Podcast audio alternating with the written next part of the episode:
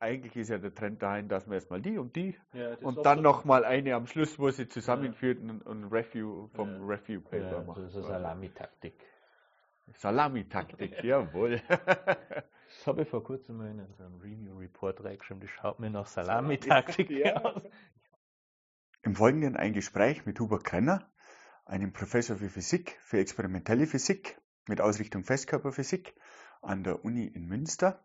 In meinen Augen ein Prototyp-Physiker, unglaublich neugierig, unglaublich fasziniert von den Dingen, unglaublich tiefgreifend, hat aber wahnsinnig breites Wissen, sogar geschichtlich. Er hatte mal im Sinn, auch Geschichte zu studieren. Also trotz seiner unglaublichen Spezialisierung, die er mittlerweile hat, immer nur sehr breit aufgestellt. Ähm, mittlerweile forscht er an Qubits, momentan gerade am einfachen und schnellen Schalten von Qubits, damit wir in Zukunft vielleicht irgendwann tatsächlich sinnvolle Quantencomputer nutzen können. Wenn euch der Kanal gefällt, einfach abonnieren und ansonsten jetzt viel Spaß mit dem Gespräch mit Hubert Krenner. Prost, Hubert. Prost, Josef. Fängt schon an. Ähm, so. Hubert, deine neueste Veröffentlichung heißt, wir haben nachgeschaut, On-Chip Generation and Dynamic Piezo Optomechanical Rotation of Single Photons. In Nature Communications. Mhm. Sau wichtiges Journal offensichtlich. Sau wichtig. Um was geht's da überhaupt? Ich habe keine Ahnung. Du hast keine Ahnung davon. Mei, Um Ja. was geht's da? Da geht es im Prinzip darum, dass wir mir geschafft haben, dass wir auf einem Chip einzelne Lichtquanten erzeugt haben. Und dann haben wir einen Schaltkreis für Licht gebaut, mit dem wir dann diese einzelnen Lichtquanten steuern haben können. Und Ja. das haben wir in dem Fall gemacht, nicht mit Licht, nicht mit Strom, nicht mit Heizen, also was man das typischerweise macht, sondern mit einer Schallwelle. Und dann haben wir praktisch. Okay. Also die Schallwelle, die läuft auf der Oberfläche von dem Chip. Genau. Das ist piezoelektrisch. Piezoelektrisch bedeutet, das erzeugt eine Spannung, wenn man es verbiegt. Oder andersrum, wenn man Spannung anlegt, verbiegt sich's. genau. Dadurch ergibt es diese Welle. Und was steuert ihr da damit? Wo steuert ihr die Photonen hin? Also wir haben da im Prinzip, das schaut aus wie zwei Eisenbahnschienen oder Ja. zwei Spuren auf einer, Ja, auf der Autobahn. ja. Und äh, die Photonen können entweder, also wenn man es als Teilchen betrachtet, der, auf der linken oder auf der rechten Spur sein. Aber dadurch, dass es das äh, Quanteneffekt ist, können sie die ja im Prinzip in beiden gleichzeitig bewegen. Und ähm, das können wir praktisch Was heißt gleichzeitig? Sind die dann gekoppelt, oder? Ja, genau. Also wie gesagt, das ist halt, äh, das ist ein Wesen von, das- von in der Quantenmechanik, dass man im Ja. Prinzip nicht 0 oder 1 haben kann, so wie man es normal hat, sondern dass das eine Überlagerung von beiden äh, Zuständen sein kann. Das ist in dem Fall, das ist ja das Funktionsprinzip von diesen ganzen optischen Quantencomputern, die man im Moment so in den Nachrichten immer hört. Also da gibt es einerseits Das von den- IBM und äh, IBM, das sind Supraleiter, aber da gibt es das Xa äh? Xanadu und äh, Okay. oder PsyQuantum heißen die Firmen, die, die, die machen optische Quantencomputer und da, das funktioniert im Prinzip immer so. Man hat praktisch zwei Spuren, ja. das nennt man dann in dem Fall Rail encoded Aha. und das Photon, wenn man es klassisch betrachtet, ist entweder äh, links oder rechts. Aber weil das eben das Photon ein Quantenteilchen ist, kann das auch sich in beiden befinden. Ja. Und was wir mir da gemacht haben, ist im Prinzip die gleiche Idee. Wir haben halt dann gesagt, wir haben in einer von diesen beiden Spuren Ja. haben wir eine, eine Quantenlichtquelle drin, da können Ja. wir dann dieses Photon losschicken. Ja. Das ist das Single Photon, das da in dem. Titel auftaucht. Und dann kommt es ähm, an eine Art Verzweigung hin. Das ist in der Optik nennt man das halt dann Strahlteiler. Klassisch war das irgendwie so ein Mhm. halbdurchlässiger Spiegel. Das ist halt in dem Fall so ein Bauteil, das halt auf dem Chip drauf ist. Und das Mhm.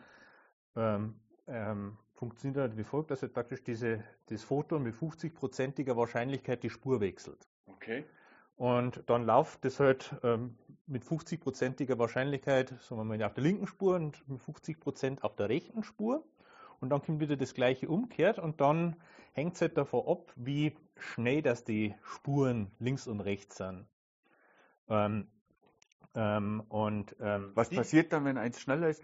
Also, dann, das ist, das ist, sind halt im Prinzip Wellen und dann Ja. kann man das, wenn man es halt auch bei normalen klassischen Wellen kennt, wenn man praktisch Wellenberg auf Wellenberg trifft, dann gibt es eine konstruktive Interferenz, Ja. dann Ähm, oder wenn Wellental auf Wellenberg kommt, dann löscht sie das Verstehe. auch. Und, und, und praktisch die, ähm, wie, die zwei Teile da aufeinandertreffen, das kann man dann mit der Schallwelle einstellen und dann, und dann, Okay. und dann kann man praktisch das zwischen den beiden Ausgängen schalten. Und das nennt sie praktisch dieses in dem Titel äh, Rotation of Single Photons. Das heißt, man kann einstellen, wie, was am Ende rauskommt. Genau. ob, er, äh, äh, ob sich das verstärkt. Also die beiden, die, die Photone laufen auf den zwei Spuren. Eine Spur Mhm. wird verlangsamt, zum Mhm. Beispiel durch eine Welle, oder? Genau. Und dann treffen sie wieder aufeinander, interferieren. Mhm. Dann kann es sein, dass sie sich auslöschen am Ende genau. oder dass sie weiter bestehen. Tatsächlich, wenn man die durch die zwei Leitungen schickt, ist es so, dass das so ein Photon ist, was quasi theoretisch in zwei Zuständen da vorhanden ist. Oder was, was ist denn, was sind denn die zwei Zustände beim Photon? Ich meine, In dem Fall ist, ja. es, ist es einfach links oder rechts. links oder rechts? Genau, man kann Okay. das, man kann, ähm, man kann das auch anders machen. Man, so diese ganzen Kryptographie-Sachen, Mhm. die, man, äh, Mhm. die, die, äh, ähm, die im Moment da entwickelt werden, die, man braucht im Prinzip das, was man in der Quantenmechanik dann äh, orthogonale Zustände nennt. Also Mhm. die muss man irgendwie, Mhm. Verstanden. man kann da auch zum Beispiel die Polarisation nehmen, das sagt der elektrische Feldvektor von dem Photon ist entweder äh, vertikal oder horizontal. Und das Einfachste, wie man das auf dem Chip machen kann, ist, dass man einfach zwei Bahnen nimmt und dann hat man eben solche ähm, äh, Strahlteiler oder Koppler. Was macht der Strahlteiler? Das hat mich schon mal interessiert. Ist ja diese Idee, dass ich sowas wie ein, so, ein- so, so ein Prisma habe. Das kann ich ja mit dem Laser auch machen. Ja, genau. genau. Und dann schicke ich einen Laserstrahl drauf und dann kommen an zwei Seiten Laser raus. Genau. Dann habe ich 50-50 aufteilt. Aber schlussendlich koppelt das dann diese Selbst. genau. Also genau. das ist aber nichts anderes wie ein Glasprisma am Ende, oder? ja, genau. Also, man, also die, die klassischen Strahlteiler, wie man es in der Optik hat, das sind Ja. einfach zwei so Prismen, die aneinander poppt sind. Ja. Und die sind halt genau so gebaut, dass man halt eben, also das kommt, das kann man halt dann kaufen. Äh, welche, welche Aufteilverhältnisse, aber normalerweise ist das 50-50 und beim Strahlteiler, was halt wichtig ist, der hat zwei Eingänge und zwei Ausgänge. Genau. Das Ding ist bei euch äh, auf dem Chip am Anfang, Genau. teilt es den, den Strahl auf auf die zwei Bahnen. Mhm. Schlussendlich, also wenn man sich klassisch Ja. vorstellt, sind es dann zwei Lichtstrahlen, wo die Bahnen entlang laufen. Genau. Aber jetzt ist es ja auf dem Chip und mini klein Mhm, genau. und einzeln und weil es so klein ist, ist es ein einzelnes Photon. Also das ist dann auch noch die Kunst dabei, dass man ein einzelnes Photon da reinbringt, oder? Das ist auch eine Kunst dabei. Wie gesagt, das funktioniert auch mit einem konventionellen Laserlicht. Diese ganzen optischen Modulatoren funktionieren auch genauso. Aber man braucht ja eigentlich diese, diese wenigen Teilchen dann, oder? für, die, für die Quantenanwendungen ja. okay. Aber also diese ganzen äh, optischen Modulatoren für die Glasfaser funktionieren genauso. Das heißt, wenn ich jetzt einen, klassischen, einen klassischen Chip designen will, der einfach mit Licht statt Strom funktioniert, kann ich mir diese Single-Photon-Geschichten sparen, dass ich ein einzelnes Photon da Genau. durchbringe. Und ansonsten ähm, kann ich es versuchen. Wie würde man das versuchen, dass man da ein einzelnes Photon hinkriegt? Oder was? Ich, ich tue mir gerade schwer, wenn ich mir vorstelle, ich habe dieses, ich versuche ein einzelnes Photon zu machen. Und jetzt stelle ich mir vor, ich habe eine Einphotonenquelle. Ja. Sagen wir mal so, was gäbe es. Gibt's schon. Ähm, ja, danke. wahrscheinlich, wahrscheinlich kann man es kaufen, keine Ahnung, so wie ich vorhin gesagt habe. Aber jetzt habe ich dieses einzelne Photon Ja, und das ist ja total wenig. Wie Ja. kann ich da damit arbeiten? wie man damit arbeiten kann. Also, ich- wie, erstens, wie erkenne ich es? Zweitens, wie, wie, kann äh, wie kann ich den Moment feststellen, wann genau dieses einzelne Photon da auf meine zwei ähm, Leiter da drauf fällt? Das kommt vielleicht von der äh, Single, also von der Mhm. Einzelphotonenquelle her. Hm. Und dann am Ende, wie kann ich es wieder auswerten? Wie kann ich es wieder aufnehmen im Mhm. richtigen Moment? Ja gut, das sind verschiedene Sachen. Also wie gesagt, Ja. wenn man sagt, die, die Erzeugung von dem einzelnen Photon, da gibt es halt verschiedene Mechanismen. Ja, ja. also das ist so das, was man in der, was man heutzutage so Ja. diese äh, erste Quantenrevolution nur einordnen würde. Dass man wenn man zum Beispiel ein Atom hat Ja. und man hebt ein Elektron von, ähm, von der unteren Schale in die obere Schale an, wenn das zurückfällt in die untere Schale, strahlt es auf äh, Licht ab. Und Ja. das Licht, das da rauskommt, ist ein einzelnes Photon. Das Ja. heißt, wenn ich irgendwas, ein einzelnes Atom ab und ich kann das anregen Ja. und das zurückfällt, dann ähm, kriege ich das einzelne Photon. Das kann ich im Prinzip machen, dass ich sage, ich habe einen kurzen Lichtblitz, mit dem ich das anhebe und dann muss Und die halt- Energie muss genau klein genug sein, muss ja Das genau da drauf Das passen. genau Und dann dauert es halt eine gewisse Zeit, bis das es dann wieder zurückfällt. Das ist wie beim ähm, Das ist aber statistisch das irgendwie. ist statistisch, wie beim radioaktiven Zerfall. Das, Ja, das gleiche okay. kriegt man so ein Exponentialgesetz. Okay. Genau. Das ist, das ist, das kennt man seit Ewigkeiten. Seit Ewigkeiten. Ja. Ist halt schwierig, das dann wirklich nachzuweisen. Das ist ja dieser Frank-Hertz-Versuch auch zum Teil, oder? Täuscht Ja, da? das, ja, das geht auch so ein bisschen in die Richtung. Du- Okay. du- Die sind halt dann im Prinzip die, die diskreten Energien, mit denen sie halt da diese Übergänge anregen können. aber ist eine andere Geschichte. Ist- Okay. ah, genau. Der erste Aber Schritt. das ist halt im Prinzip so ein Quantensprung. der erste Schritt quasi. Mhm. Und bei so einem Quantensprung, wenn das in einem Atom stattfindet, kommt ein Photon raus, Mhm. wenn das Mhm. halt die passenden Zustände sind. Mhm.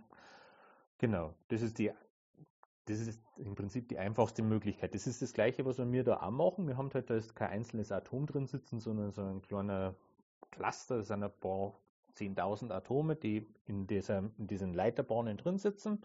Das sind sogenannte Quantenpunkte und die haben, weil die so klein sind, gibt es eben auch atomartige Zustände. Da kann man dann auch in dem Fall eine, mit einem Laser den, das optisch anregen und wenn dann diese optische Anregung wieder zerfällt, kommt ein einzelnes Photon raus. Ein Quantenpunkt, ein Quantendot, das Mhm. ist ein kleines Loch im Substrat oder, oder auf das dem Chip oder was. das ist was eine kleine Insel, das hat, also, am also es sind Halbleitermaterialien, also Ja. gleiche Materialklasse wie das Silizium, mit dem Ja. äh, unsere ganzen Mikroprozessoren funktionieren oder Ja. ähm, die äh, Materialien, die man für die Laser, für die Glasfaserkommunikation hernimmt oder Ja. die blauen LEDs, das sind alles die Halbleiter. Und äh, wenn, ähm, bei uns sind das jetzt auch ähnlich, ähnliche Materialien, Ja. die in, ähm, und was bei uns halt in der Fall ist, ist, dass das dass innerhalb von so einer Matrix, so einem Wirtskristall, nochmal eine kleine Insel drin ist, die, die ist aus einem anderen Material. Und, Okay. ähm, Mhm. und auf die Art und Weise kann man dann in diesen, in diesen Quantenpunkten kann man dann Elektronen drin einfangen. Okay. Und ähm, weil die halt im Prinzip so eine Art Tal, eine Mulde darstellen, wo die, äh, wo die drin eingefangen werden. Und weil Ja. das so klein ist, ähm, greift dann schon wieder die Quantenmechanik und man kriegt dann nicht mehr. Es gibt diskrete Zustände und Genau. wir sind wieder. Genau. Da, und dann kommt halt bei, in unserem Fall kommt halt dann Licht raus, das hat eine Wellenlänge von ungefähr 900 Nanometer. Ja. Je nach, wenn eine andere Materialkombination nehme, was im Moment Ja. recht populär ist, dann kann man plötzlich was bei 1,5 Mikrometer machen und dann funktioniert das mit den ganzen Glasfasern, die wir, für, die wir gerade Genau. draußen eingraben, Okay. auch wieder. Ähm, wie gesagt, für unsere Experimente, das sind halt die, die, mit denen wir uns mehr gut auskennen und Ja. wo wir eben Kollaborationspartner haben, die die gut herstellen können Ja. dann nimmt man natürlich das, wo es gut geht. Ja, ja. Genau, aber da, wenn man den praktisch mit einem Laser anregt, das kann man mit einem kurzen Laserpuls machen, dann muss man halt so typischerweise Nanosekunde, also Milliardstel Sekunde oder was dauert das, dann kommt dann ein einzelnes Photon raus. Das kann man dann nachweisen, das macht man in dem Fall wieder mit einem Strahlteiler, Mhm. Weil dann schickt man dieses Photon auf einen Strahlteiler und da Mhm. muss sich das ja entscheiden, gehe links oder rechts. Genau, und da macht man zwei Detektoren hin, Es entscheidet sich aber nicht, oder? Das ist ja Quantenmechanik. Am Anfang entscheidet sie sich nicht, aber wenn ich Genau. Me- das ist ein Witz in der Quantenmechanik, Ja. ähm, was jetzt bei diesen ganzen Quantentechnologien dann wieder relevant ist, bei der Quantenmechanik ist plötzlich die Messung das Entscheidende, Ja. äh, ein entscheidender Faktor. Es ist- kann viel, viel Sachen, die reinkommen, die, ähm, Ja. die in der klassischen Physik Ja. nicht drin sind, aber da macht man dann eine Messung. Was man dann im Prinzip hat, das haben wir mir auch in unserem Labor, das sind im Prinzip Art Geigerzähler, für einzelne Photonen. Also wenn da, wenn der, wenn dieser Photonenzähler dann. Klick macht, dann weiß man, da ist es ein Photon angekommen. Und was wir dann machen, wir schicken diese Photonen auf diesen Strahlteiler Ja. und dann muss es sie, äh, die laufen dann mit 50% Wahrscheinlichkeit Links links, und rechts und dann misst man, ähm, wann ein Detektor Klick macht Okay. und schaut, ob gleichzeitig der andere auch klickt. Klick. Genau. Und äh, wenn das natürlich ein einzelnes Photon war, Geht das nicht. kann Dann das kann nicht nur einer. Genau. Und dann muss ich warten, bis das der nächste Laserpuls äh, Puls den Quantenpunkt wieder angelegt hat, dann kann erst der andere Detektor mit 50 Prozent. Genau. Und dann sieht man halt, das nennt man dann eine Korrelationsmessung, dass bei Zeitunterschied null keine Korrelationen gibt. Also beide Detek also nur einer von denen kann Klick machen. Ja. Aber wenn ich dann praktisch den nächsten Laserpuls abwarte, kann, kann ich dann wieder kann ich eine Korrelation äh, beobachten, weil dann der andere mit 50% Wahrscheinlichkeit wieder sein Photon kriegen kann. Verstanden. Genau. Das heißt, so kann ich feststellen, dass ich in Korrelation bin und da einen gekoppelten Zustand habe, mit dem ich dann. Genau, also dann weiß ich, da habe ich, da hab ich, das ist, das ist praktisch die erste Kontrollmessung, die man Ja. da macht, dass man schaut, okay, kommen dann tatsächlich einzelne Photonen raus. Aber eigentlich, also man macht die Messung und Mhm. dann weiß man für das nächste Photon, jetzt habe ich einen korrelierten Zustand, oder? Ja, das ist in dem Fall nicht einmal äh, das Entscheidende. Man muss praktisch nur wissen, dass die Quelle das kann. Verstanden. Okay. Man macht quasi diese Messungen, aber es ist im Prinzip, man macht die Messung, sobald sie einmal klappt hat, weiß man, okay, die müssen korreliert sein, es kommen nur einzelne Klicks an, Genau. links oder rechts, und ich kann eigentlich meinen Detektor wieder abschalten und habe jetzt meinen korrelierten Zustand, mit dem Genau. ich da weiterarbeite. Genau, aber das ist die Art von Quelle, wie wir es mir verwenden. Da gibt es auch Ja. andere, die, das nennt sie dann heraldiert, wo man im Prinzip dann, da kommen im Prinzip zwei Photonen raus, die aber dann eine Ja. unterschiedliche Farbe haben. Ja. Und dann schaue ich bei der einen Farbe, wenn ich dann da ein, Pho äh, ein Photon sehe, dann weiß ich, dass das andere existiert. Und dann, Ja, dann kann ich ja den okay. Zeitpunkt der Erzeugung praktisch fix machen. Okay, das erzeugt man dann korrelierte Photonen, Ja, genau. die Quelle. Genau, das sind dann Photonenpaare und man misst das und das eine. liegt jetzt wieder an diesem Sprung, den man macht, oder? Da, das, nein, das ist eine komplett das ist eine andere ganz andere Technik. Das ist eine ganz andere Technik. Also Okay. das bei uns das ist halt wirklich eine einzelne Photonenquelle, weil er bei dem Übergang wirklich nur ans Rauskommen kann. Ja. Deswegen kann ich das auch nicht machen. Ja. Also sobald ich die Messung mache, Aber du ist das könntest, du könnt, also ihr könnt jetzt die andere Quelle auch integrieren, wenn man das wollte. Äh, Bringt auf dem. Chip ist schwierig. Bringt aber gar nicht. Das ist der Vorteil von unseren Quellen, dass man die praktisch, das sind im Prinzip Halbleiter-Schichtstrukturen, also was da unsere Kollaborationspartner machen, die Okay. haben jetzt so einen Halbleiterwave, also Ja. eine, mit, auf dem man an, äh, irgendwie einen Laser herstellen kann. Ja. Und die können halt dann atomar glatt für diese Kristalle da drauf wachsen. Und da können die dann praktisch diese Quellen direkt einbauen. Mhm. Und ähm, für so andere, eben das, was ich da gerade äh, beschrieben Ja. habe, dieses andere Verfahren, das ist im äh, äh, Off-Chip. Und da Mhm. muss, ich- muss ich praktisch, wenn ich das in den Chip draufbringen will, muss ich halt das irgendwie da wieder einkoppeln. Ja. Und das äh, ist halt immer mit Verlusten verbunden, weil, äh, weil man Verstanden. weil, äh, Klar, man koppelt Kabel ein. Das dann- ist ja Unsicherheit dann wieder für die Messung. Man Ja, weiß dann genau. eigentlich gar nicht mehr, wann, wie oft was ankommt. Genau. Und wenn das alles integriert ist, ist die, da hat man wahrscheinlich auch einen Verlust selten. selten. Also das ist, also die haben da eine recht hohe, nennt man dann halt Quanteneffizienz. Ähm, das ist eigentlich, also da gibt es, die Quellen sind mittlerweile also äh, Sehr gut. sehr gut. Also da, das hängt halt dann davon ab, wie man diesen Schaltkreis genau ba äh, baut. Mhm. Ähm, da haben dann viele Designparameter, die da mit reinkommen, aber ähm, genau. Und ihr könntet jetzt quasi, wenn man ein korreliertes äh, einzelnes Photon da drauf hat, ähm, dessen Interferenz beeinflussen und was die Menschen oder was ich darüber liest, über diese Quantencomputer, ist ja die Tatsache, dass die Interferenz das, der große Benefit von den Quantencomputern ist. Der Rest ist, dass man, dass das Photon in beiden Zuständen gleichzeitig ist, ist eine nette Sache. Hm. Wertvoll wird es erst dann, wenn man zwei solche Photonen quasi interferieren lässt Ja. oder die Interferenz da einstellt. genau. Und das passiert ja in dem Fall mehr oder minder.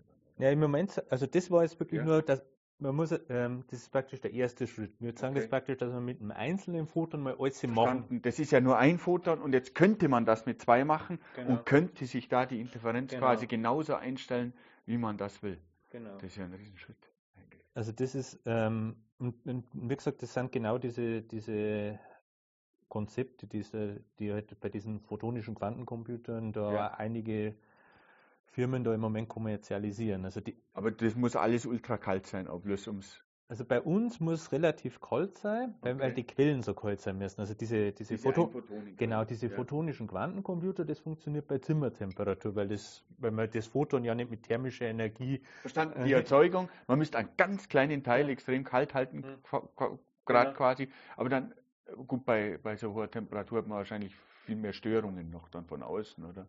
Könnte man das Mhm. absch... Also diese Schallkreise, diese photonischen, denen ist das mehr oder weniger wurscht. Okay, die Äh, ja einbauen ähm, genau. Ja. Also, also, aber das, was man so, was es da so Xanadu und die da Mhm. ver- vermarken, die Chips, die funktionieren bei Zimmertemperatur. Weil die Quelle ist halt auch Off-Chip, aber das sind auch andere Quellen, das sind diese, diese heraldierten, diese Mhm. Ähm, Die die zwei Photonen ja, genau, gleichzeitig das, aussenden. diese die sind. Conversion Sources, das da gibt. Ähm, und ähm, die haben halt eine relativ niedrige Ausbeute. Das ist der Okay. Wie, wie könnte man das jetzt benutzen in einem Quantencomputer? Das finde ich, das finde ich, also das, das wäre jetzt quasi, blöd gesagt, ein Quantenbit. Das war, ja genau, das, das kann man als einzelnes Dass ich Quantenbit. das richtig verstehe und auf diese Genau. Quanteninformatik-Sprache übertrage. Das wäre jetzt ein Quantenbit, an dem ihr arbe- gearbeitet habt und ihr könnt das im Endeffekt bei Raumtemperatur benutzen. Die einzige Krux ist, dass die Quelle momentan sehr kalt sein Mhm. aber da gibt es sicher noch andere Auswege. Ja, Oder man könnte sie auch von woanders herholen. ja, genau. Aber theoretisch wäre das ein Quantenbit bei Raumtemperatur, das ziemlich stabil ist, soweit ich das auch verstanden habe. Ist ja auch ein Problem bei diesen kalten Sachen, oder? Dass die relativ instabil sind oder was auch immer. Zumindest liest man das und vielleicht verstehe ich es auch Ähm, falsch. Teils. Oder Also wie gesagt, das hängt immer davon ab, um was genau jetzt geht.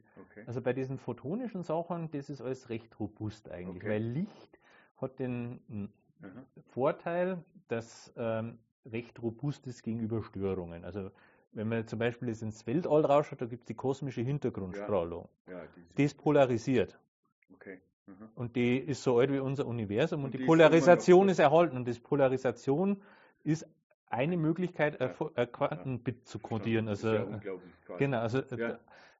das, hei- das, ist, al- also das heißt, das ist äh, relativ robust. Was es allerdings mit sich bringt, ist, wenn was relativ robust ist, kann ich schlecht kontrollieren. Weil ich brauche ja irgendwie nicht. Ja, das da, beißt sich, da beißt sich die Katze in den Schwanz. Wenn es sehr robust ist, Genau. gegen Einflüsse von außen, dann kann ich mit Einflüssen von außen Ja, auch wenig tun, um es zu beeinflussen. Genau. Und dann brauchst du halt irgendwelche Tricks, wie bei uns nehmen wir halt diese Schallwellen her und das ist halt nicht- deswegen ist das auch so phänomenal eigentlich, oder? Weil du dann darauf zugreifen kannst Ja, trotzdem. also wie gesagt, wenn man jetzt zum Beispiel unser Konzept vergleicht mit dem, was jetzt zum Beispiel in diesen kommerziellen Chips da so äh, verwa- äh, verwendet wird, die, die machen Pr- äh, das ist meistens elektrooptisch oder thermooptisch Ja. und die Effekt, man muss immer den Brechungsindex ändern. ja. Und äh, da ist eben so mit mechanischer Verspannung ist es in so Halbleitern ist man da immer relativ gut dabei. Also die Da erinnere ich mich an meine Diplomarbeit gerade. Da war genau Ja. so ein Effekt von der Verspannung von Ja. dem Kristall, Ja. der die Polar Polarisation brutal gedreht hat. Ja. Einfach. Aber in in einem ganz anderen Zusammenhang. Aber Mhm. das ist ja das Gleiche im Prinzip, Ja. oder?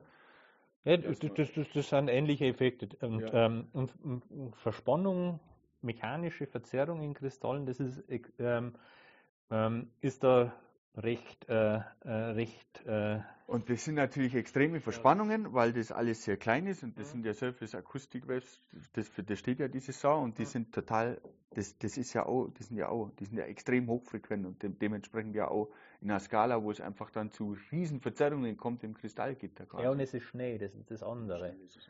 Das ist, äh, weil, äh, wenn man das zum Beispiel über, über Heizen machen will, das kann man ja auch machen. Ja. Man macht ja einen kleinen Heizer daneben, hier, Ja. irgendwie so eine Meander-Heizspule.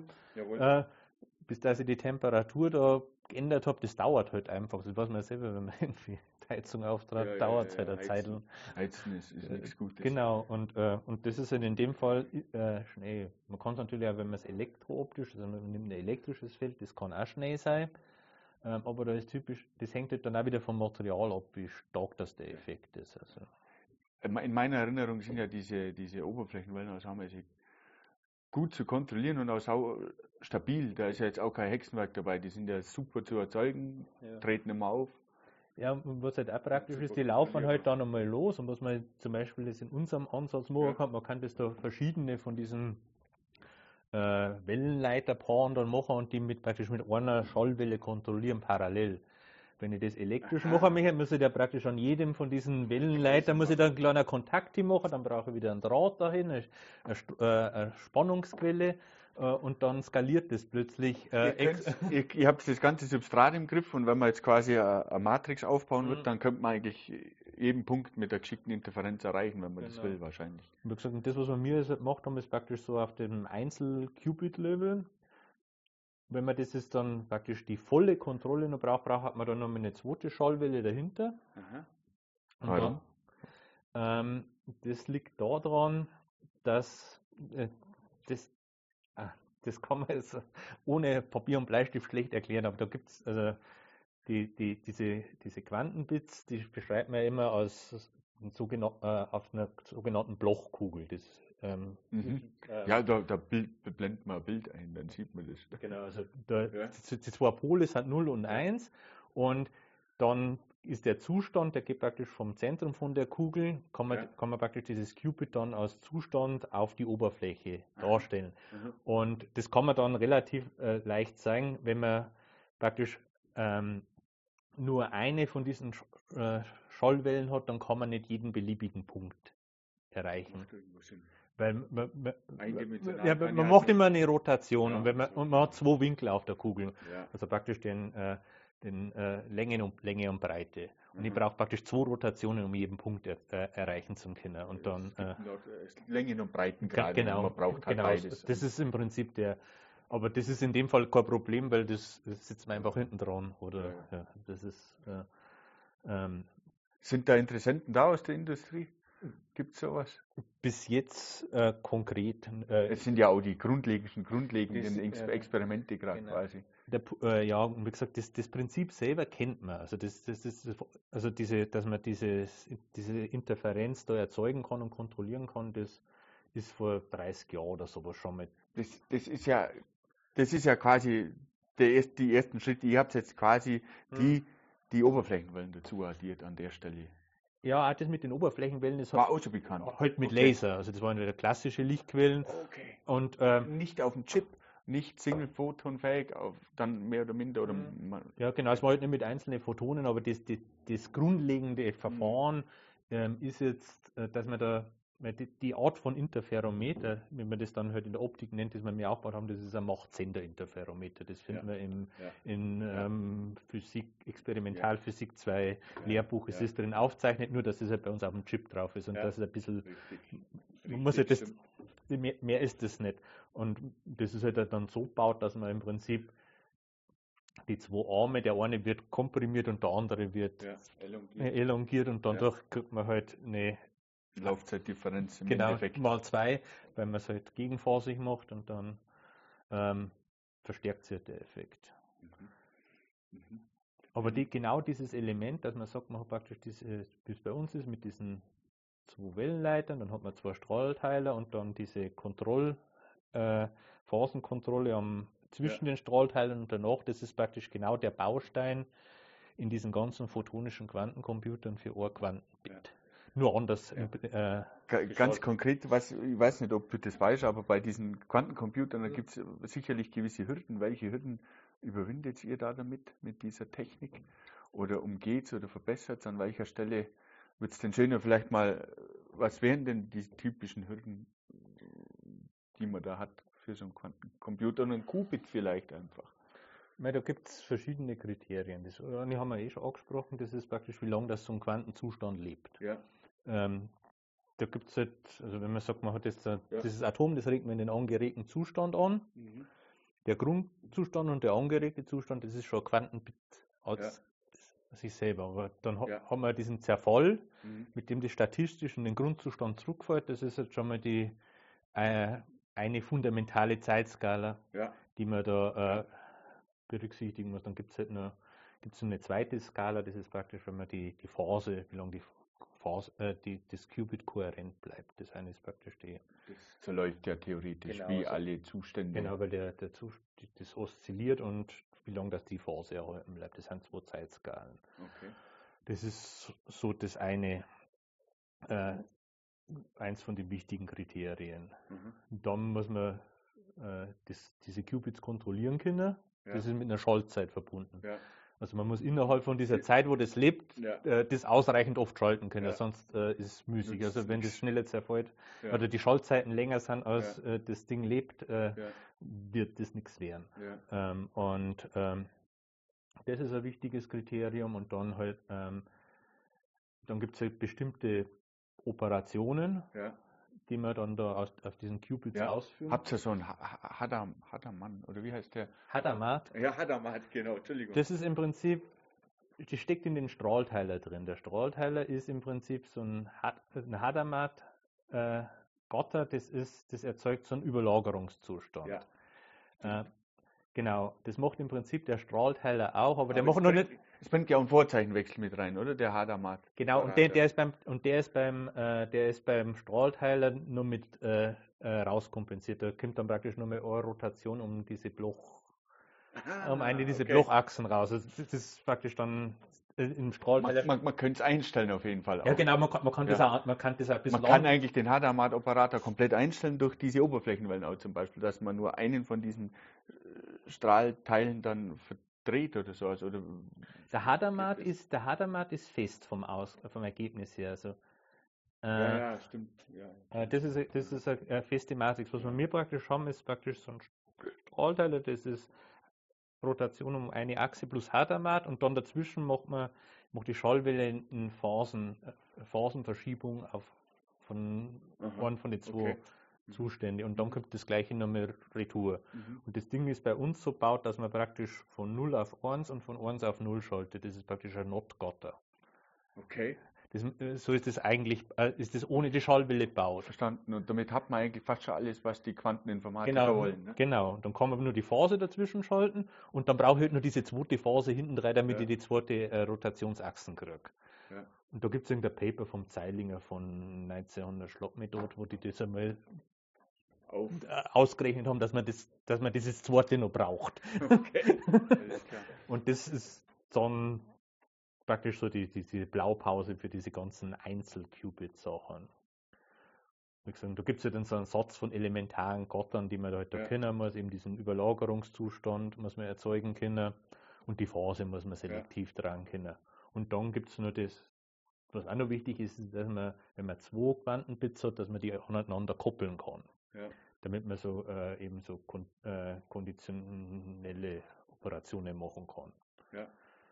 Ja, wir, wir waren ja bei den Hürden stehen geblieben, Ja. oder da haben wir angefangen, da war das, das erste erstmal, dass er lang genug vorhanden ist, Mhm. dann, dann, dass ihr die Schaltzeit habt, die Mhm. in das Vordere reinpasst. Gibt es noch weitere Schritte? Jetzt, war- jetzt war nur die Kopplung von zweien, Genau, habe ich rausgehört? Genau. Und dann war es das eigentlich. Das ist, das ist, das ist grob das Wichtigste. Also man muss und Und wie kann man so eine Kopplung erreichen?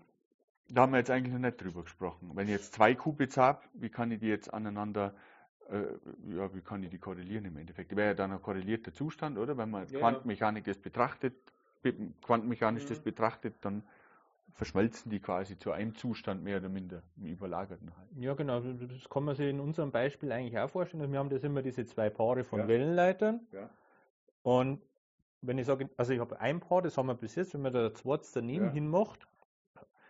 Schwierigkeit ist es, dass man im Prinzip in jedem praktisch identische Quantenpunkte hat. Das ist was, die Materialphysiker im Moment ein bisschen dran knappern.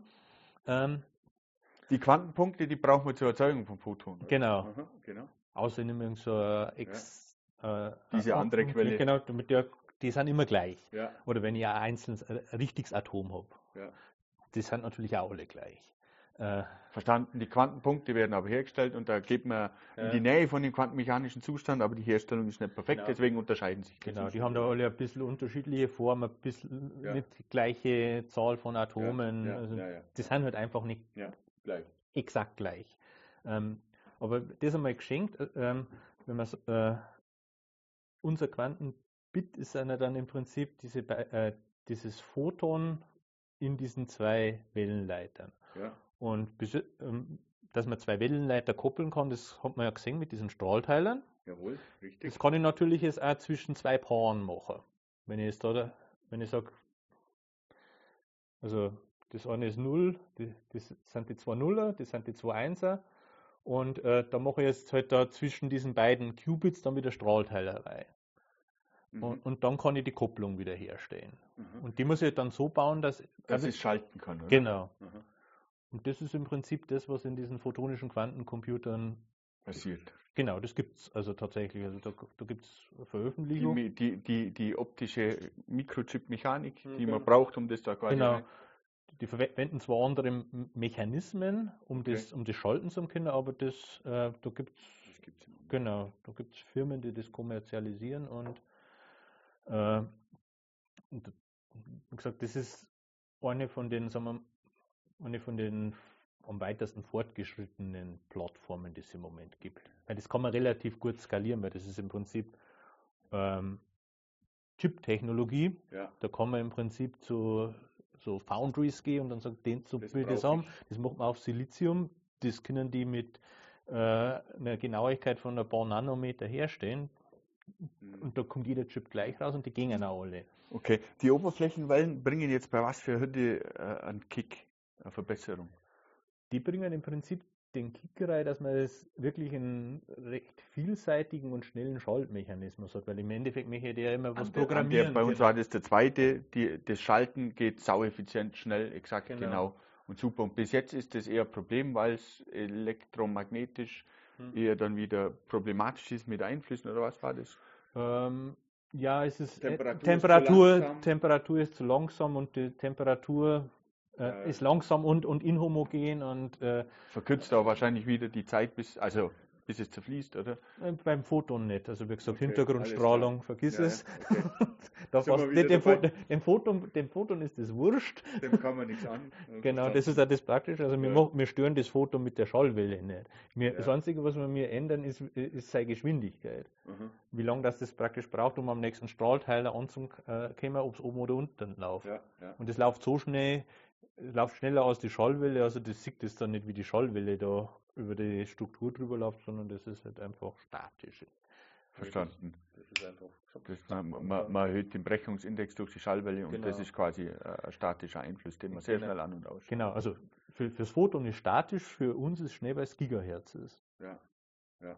Mhm. Und das ist halt das, das Coole an der Sache, dass man da diese Schnittstelle zu den Gigahertz-Frequenzen hat, was sonst eher schwierig ist. Total abgefahren. Das ist echt. Äh, also total abgefahren. Wie, die Quantencomputer gibt es ja jetzt schon. Ne? Ja. Aber, aber, aber hm, wann können wir die nutzen? Keine ja. Ahnung, ich, ich meine, ich habe jetzt, ich hab jetzt mal ein Buch gekauft, dann ja. habe ich ein Buch gelesen, dann habe ich mal ein bisschen da bei IBM, da kann man ja ein bisschen so ja. rumspielen und sich mal anmelden, dass man irgendwann mal auf den Computer drauf darf oder Geld dafür zahlen, habe ich nicht gemacht. Es gibt ja Simulationen dafür, die brauchen halt dann ewig.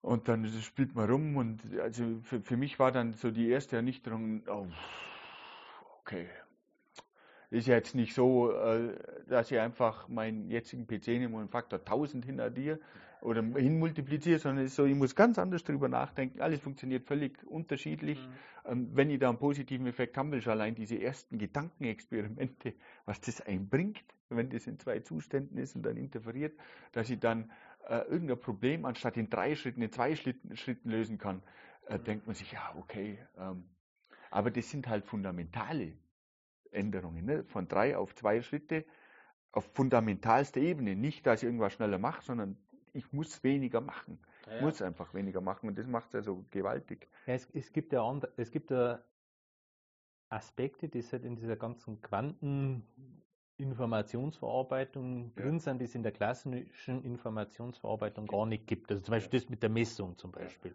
Das ist ja in der klassischen Informationsverarbeitung ist ja das, das immer gemessen eigentlich. Genau, das, und das funktioniert immer. Ja. Das sieht man, wenn du deinen Computer dann nimmst, da, da ist ein CPU drin, da sind, was weiß ich, zwei, drei Milliarden Transistoren drauf. Jeder von denen geht. Ja.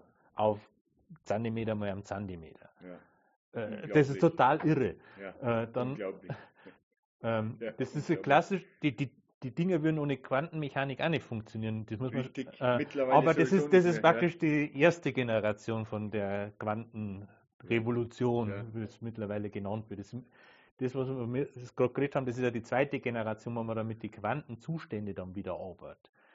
Wo man dann noch mehr ein, ein, genau. ein zusätzliches Werkzeug mit reinbringt genau. zu dem, was man jetzt schon hat. Und das war ja der Nobelpreis praktisch letztes äh, letztes Jahr, das war ja praktisch, das waren die ersten Experimente, wo man wirklich mit Quantenzuständen ähm, was gemacht hat.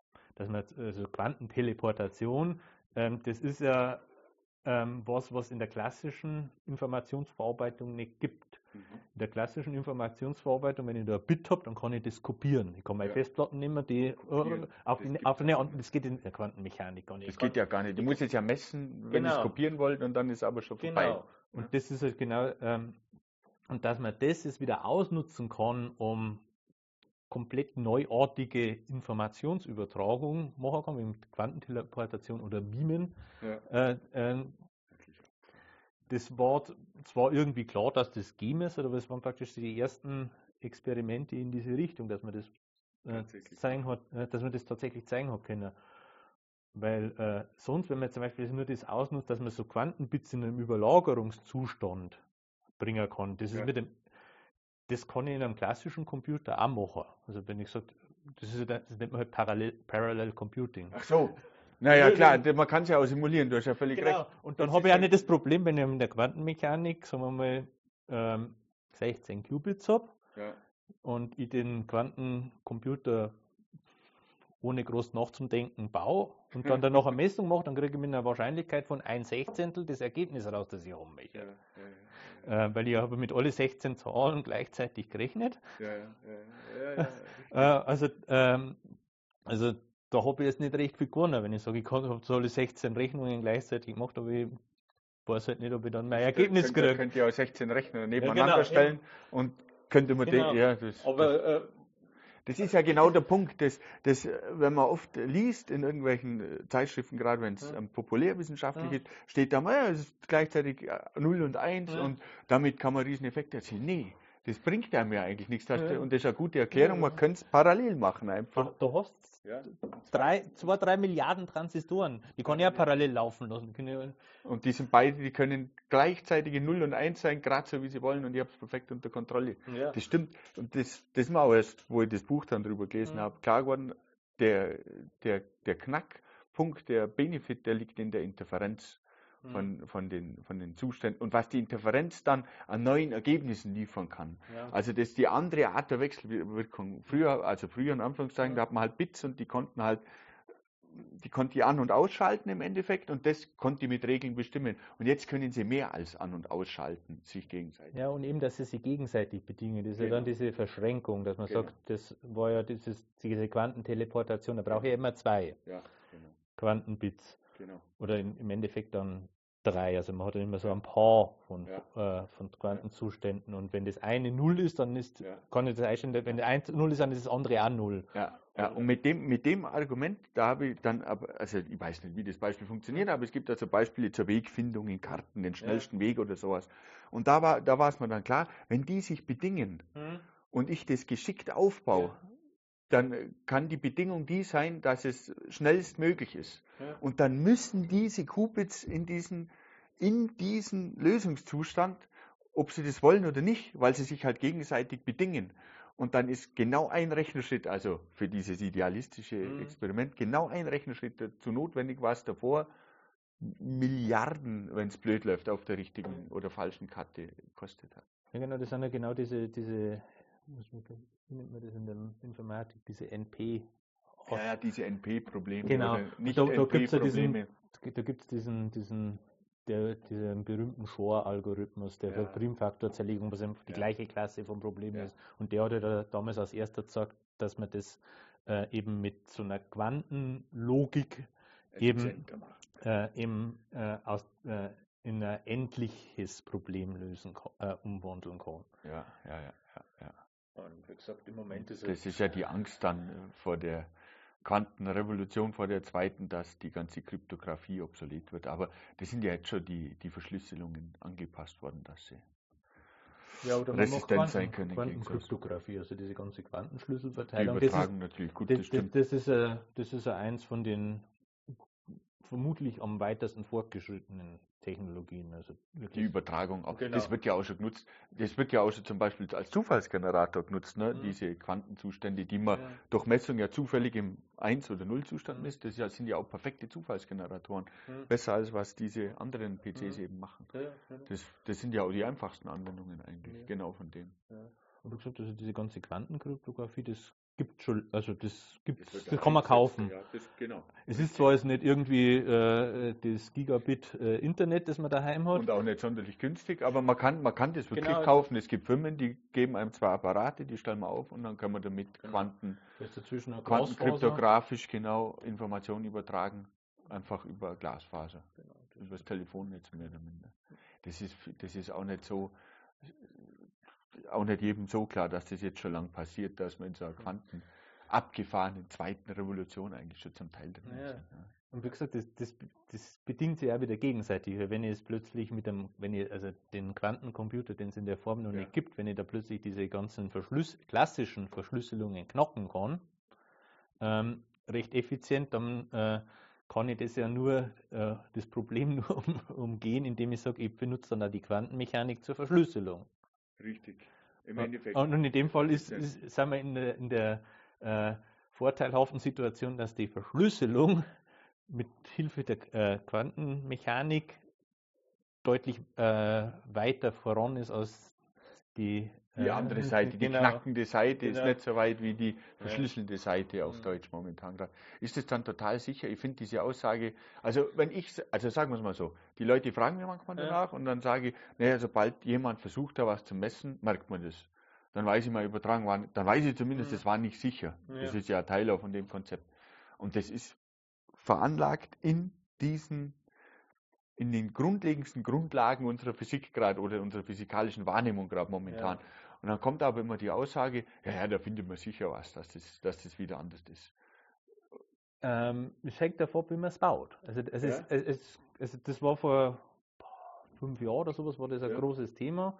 Das war, da gibt es ähm, so einen fundamentalen Satz von äh, Gleichungen oder Ungleichungen, das sind die sogenannten ja. Bellschen Ungleichungen, oh, mit, ja. denen man, mhm. mit denen man praktisch äh, auf, äh, diese ganzen Quantenprinzipien zusammenfassen kann und mit dem man, äh, die man verwenden kann, um diese Quantenmechanik zum Überprüfen und auch, die man dann auch für diese ganzen Protokolle verwenden kann.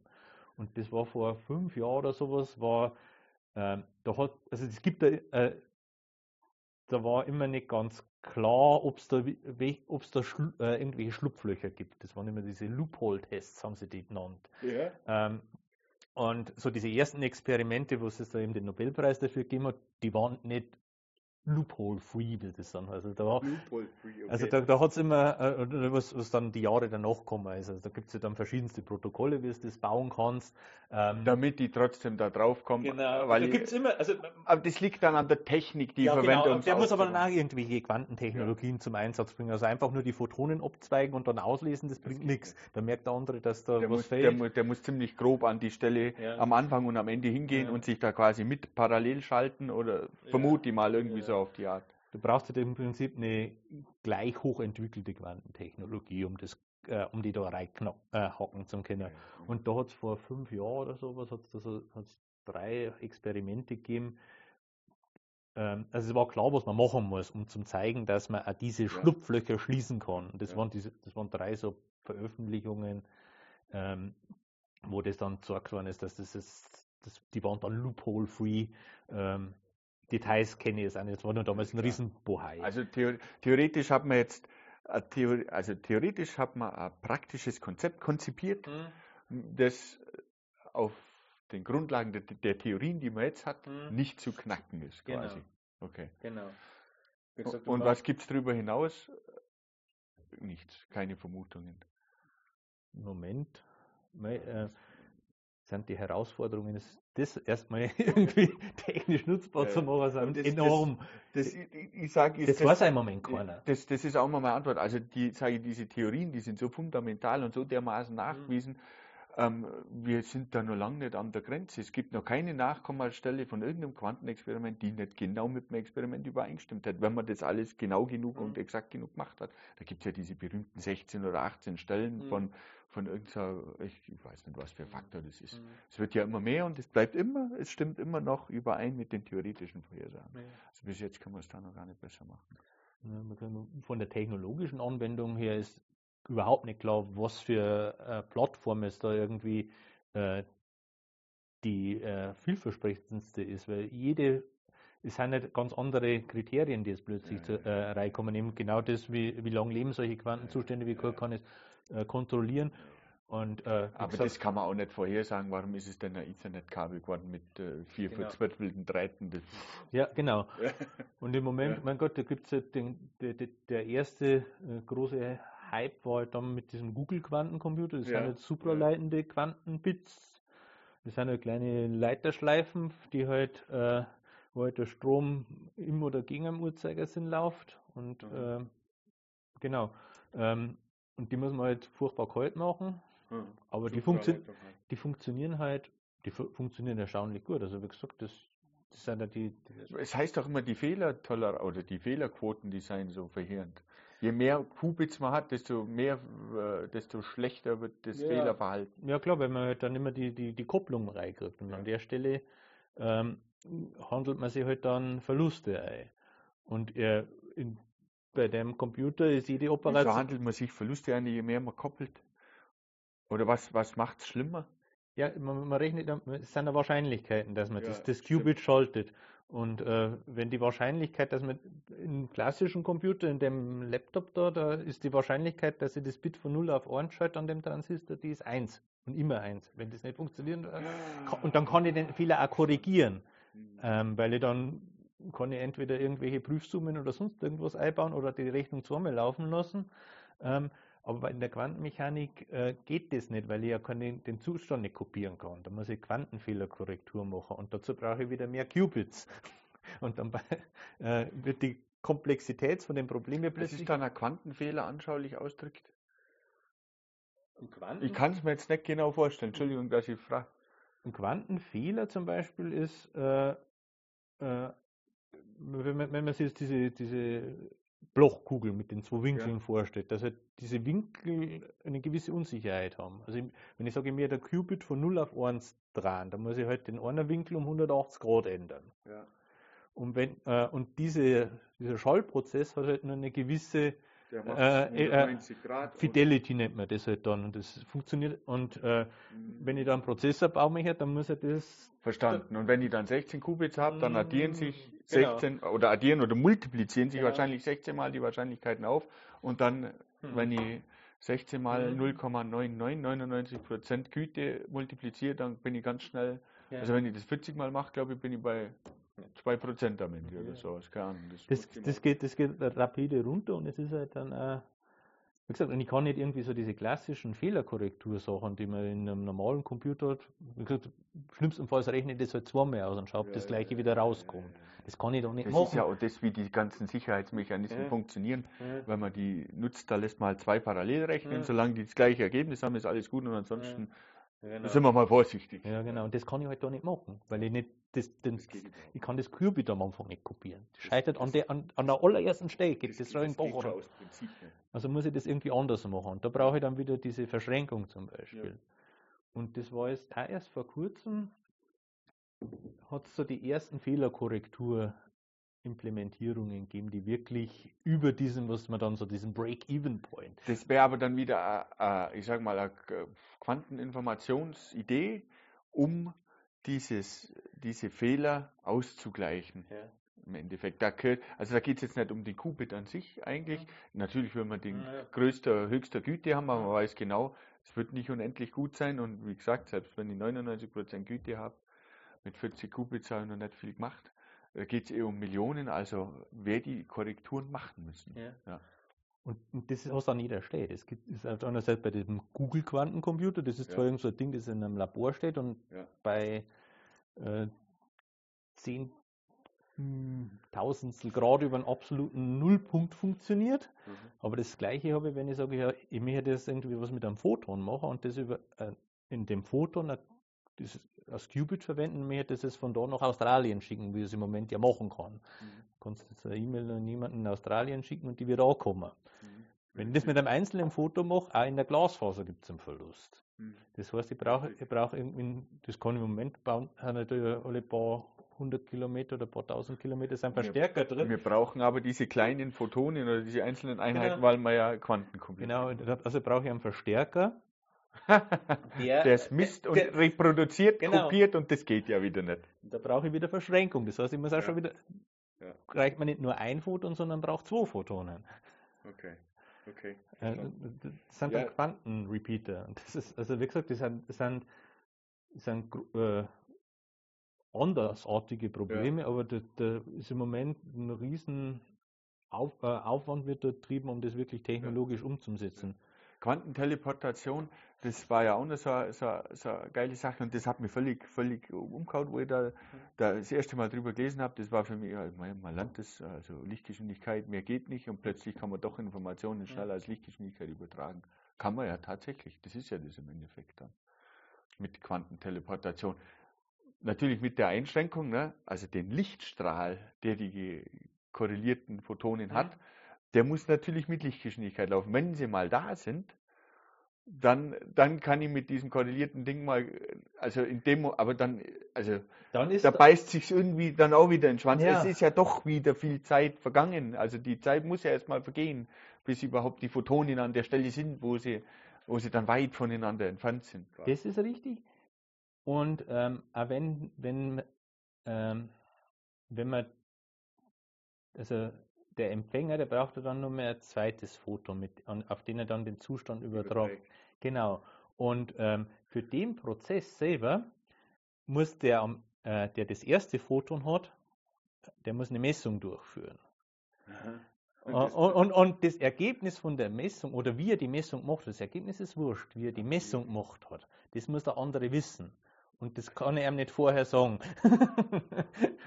und da kommt auch nochmal die. Ach, da kommt, und, und, die, man macht die Messung und aus den Parametern der Messung weiß wie die Messung gelaufen ist und der genau, muss und, es und das genauso ist zum machen. Beispiel auch so, also, äh, äh, eins von diesen Loopholes immer gewesen, dass man sagt, praktisch dieser, dieser klassische Kanal, wo man dem anderen irgendwie sagt, wie man. Der- wie- der Der ist wieder Genau, knackbar. und der, ist, der war zum Beispiel wieder knackbar. Und da gibt es ja dann, ich weiß, ich, ich kann mich nicht mehr daran erinnern, das, das waren dann irgendwie so lang, äh, äh, über lange Distanzen haben sie dort irgendwie die, die Zustände äh, teleportiert. Und das da, wenn man das irgendwie nur äh, einmal durchs Labor macht, dann reicht das nicht aus.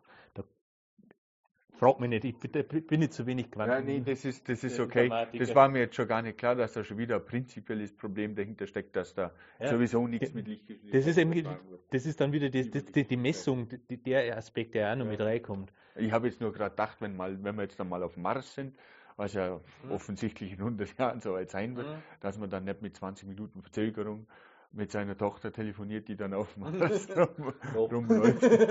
Also Es wird so bleiben. Es wird, es wird so bleiben. Da Es haben wir noch, so kein, haben wir noch Nee. keine Also Ausweg. du, Ja. du wirst halt nichts verstehen, Ja. weil du halt nicht weißt, wie. Ja, genau. Du könntest ja ein zufälliges Gespräch anhören, von Genau.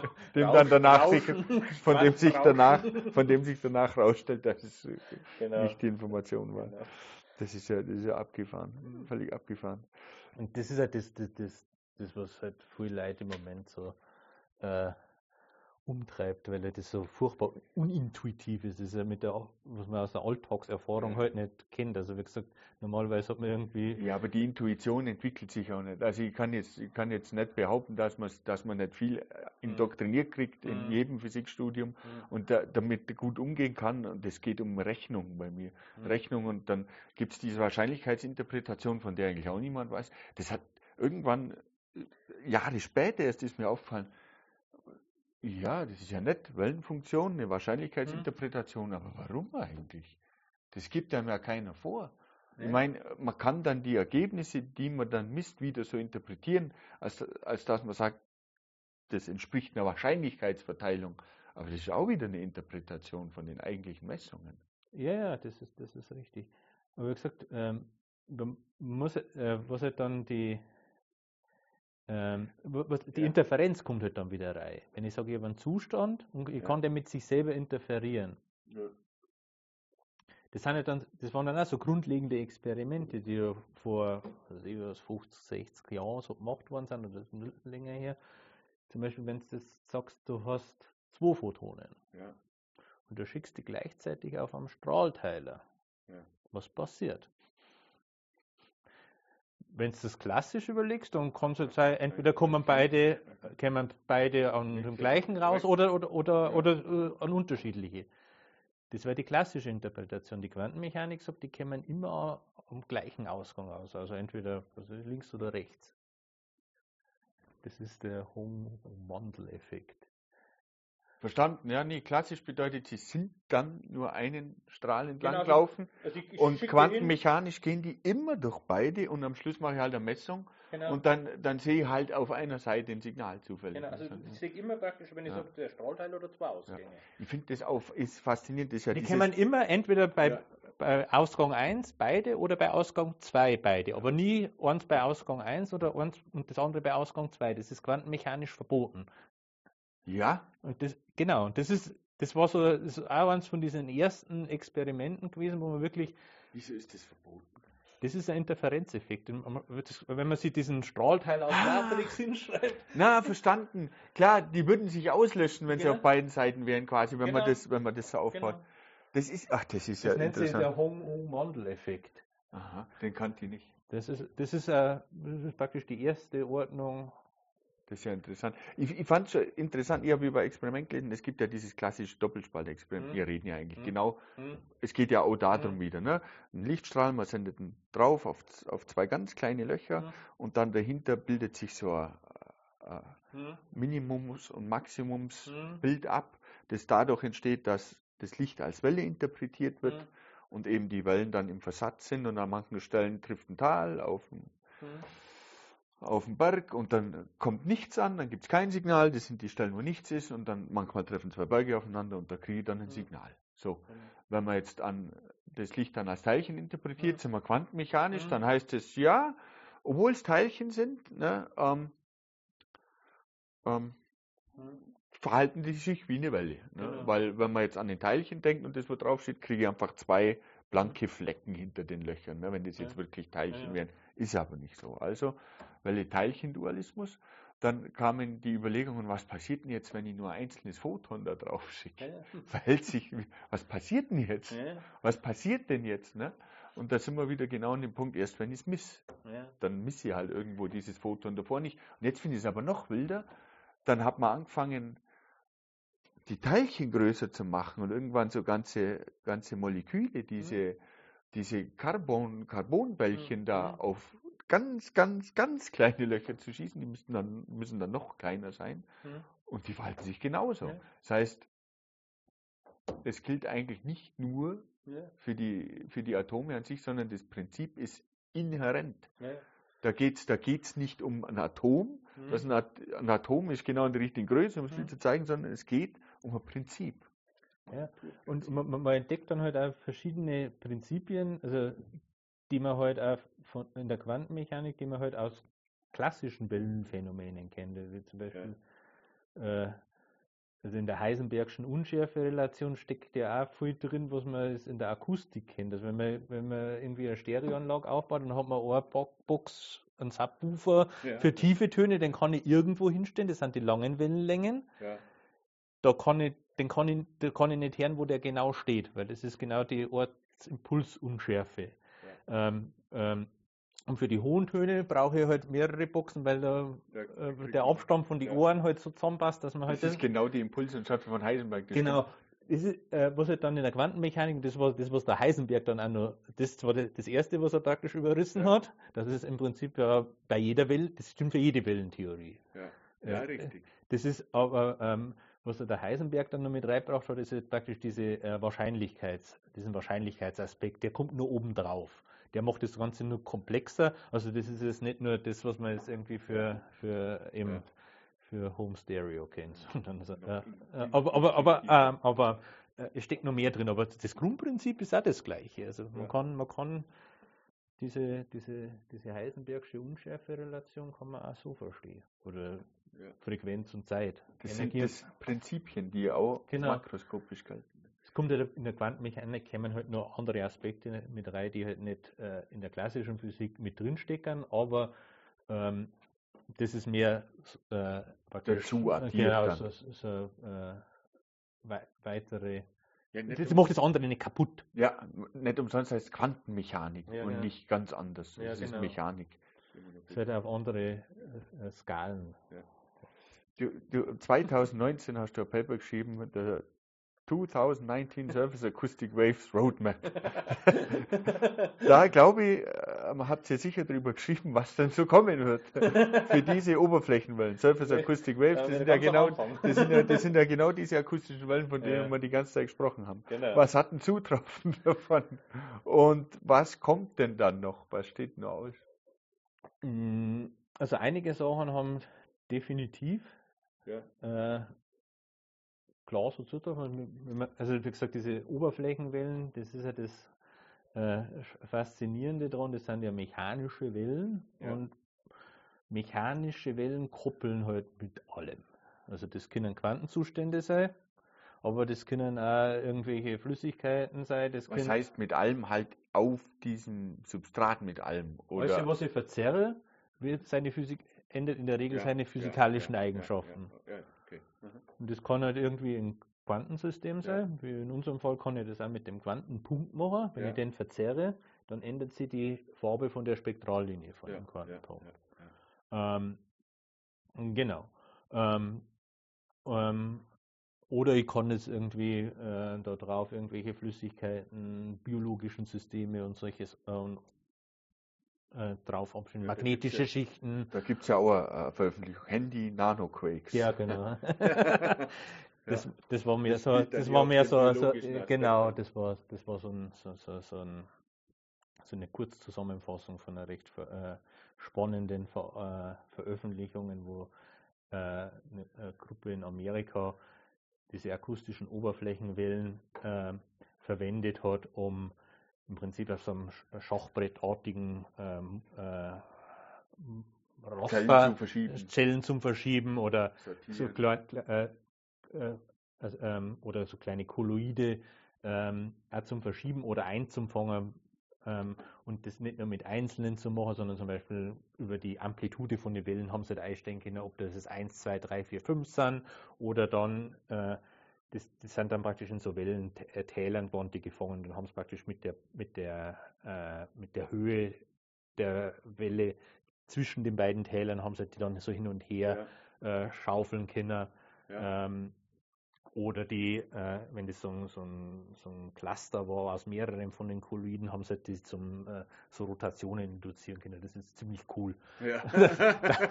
Und äh, das Nette an der Sache ist, dass die haben halt, äh, das ist eine Methode, die man auch aus der Optik kennt. Das nennen sie da optische Pinzetten und das ist in dem Fall eine akustische Pinzette, weil halt optische Wellen, Licht- und Schallwellen haben recht ähnliche Eigenschaften. Ja. Und das ist halt auf dem Ja. Chip.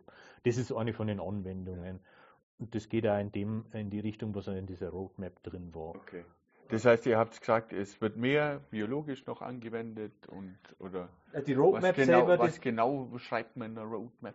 die Road, diese Roadmap, das war im Prinzip, also ich, was meine Rolle da drin war, ich habe das, hab, äh, ich hab das koordiniert und das waren halt dann Beiträge von Experten, äh, Expertinnen und Experten auf bestimmten Teilfeldern, wo diese Wellen zum Einsatz kommen. Ähm, also ähm, wir selber haben halt was über Quantenpunkte Und geschrieben. im Endeffekt hat jeder über dieses Gebiet geschrieben, an dem er gerade arbeitet, Genau. weil das zeichnet ja das ab, was passieren Genau. wird.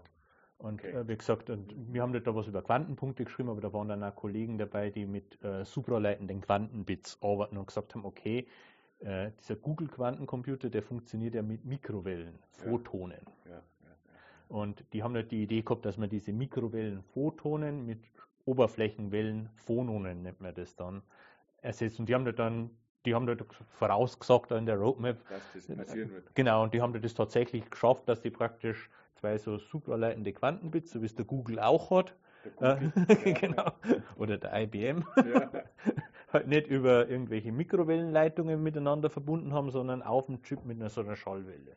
Und dann praktisch mit, einer, ein- mit einem einzelnen Oberflächenwellenphonon einen Quantenzustand korreliert haben, äh, übertragen haben. Wirklich, das war übertragen. das war wirklich so eine Art Quanten äh, ähm. Die haben, da, also, äh, äh, die haben die miteinander versch verschränkte Zustände erzeugt und dann so, so grundlegende Testalgorithmen haben die da drauf laufen lassen. Wie gesagt, das war halt praktisch so die eine Ja. Ende des Spektrums, das waren halt diese Ja, äh, Hardcore-Quantentechnologien, Ja. am anderen Ende waren halt dann eben so biologische Systeme, wo halt dann zum Beispiel das mit den Zellen sortieren ist. Die haben, also die Gruppen hat jetzt dann in der Roadmap zwar nichts mit, ne, äh, keinen bei, eigenen Beitrag gehabt, aber das war da auch mit drin und dann, wie gesagt, und dazwischen ist halt das Spektrum recht breit. ja. Genau, und wie gesagt, wir haben da einige von den Sachen, die wir gern Ich habe ich hab nur den Titel gelesen und habe gedacht, ach, das ist sehr interessant, wenn jemand die Zukunft vorhersagt. Das, Ja.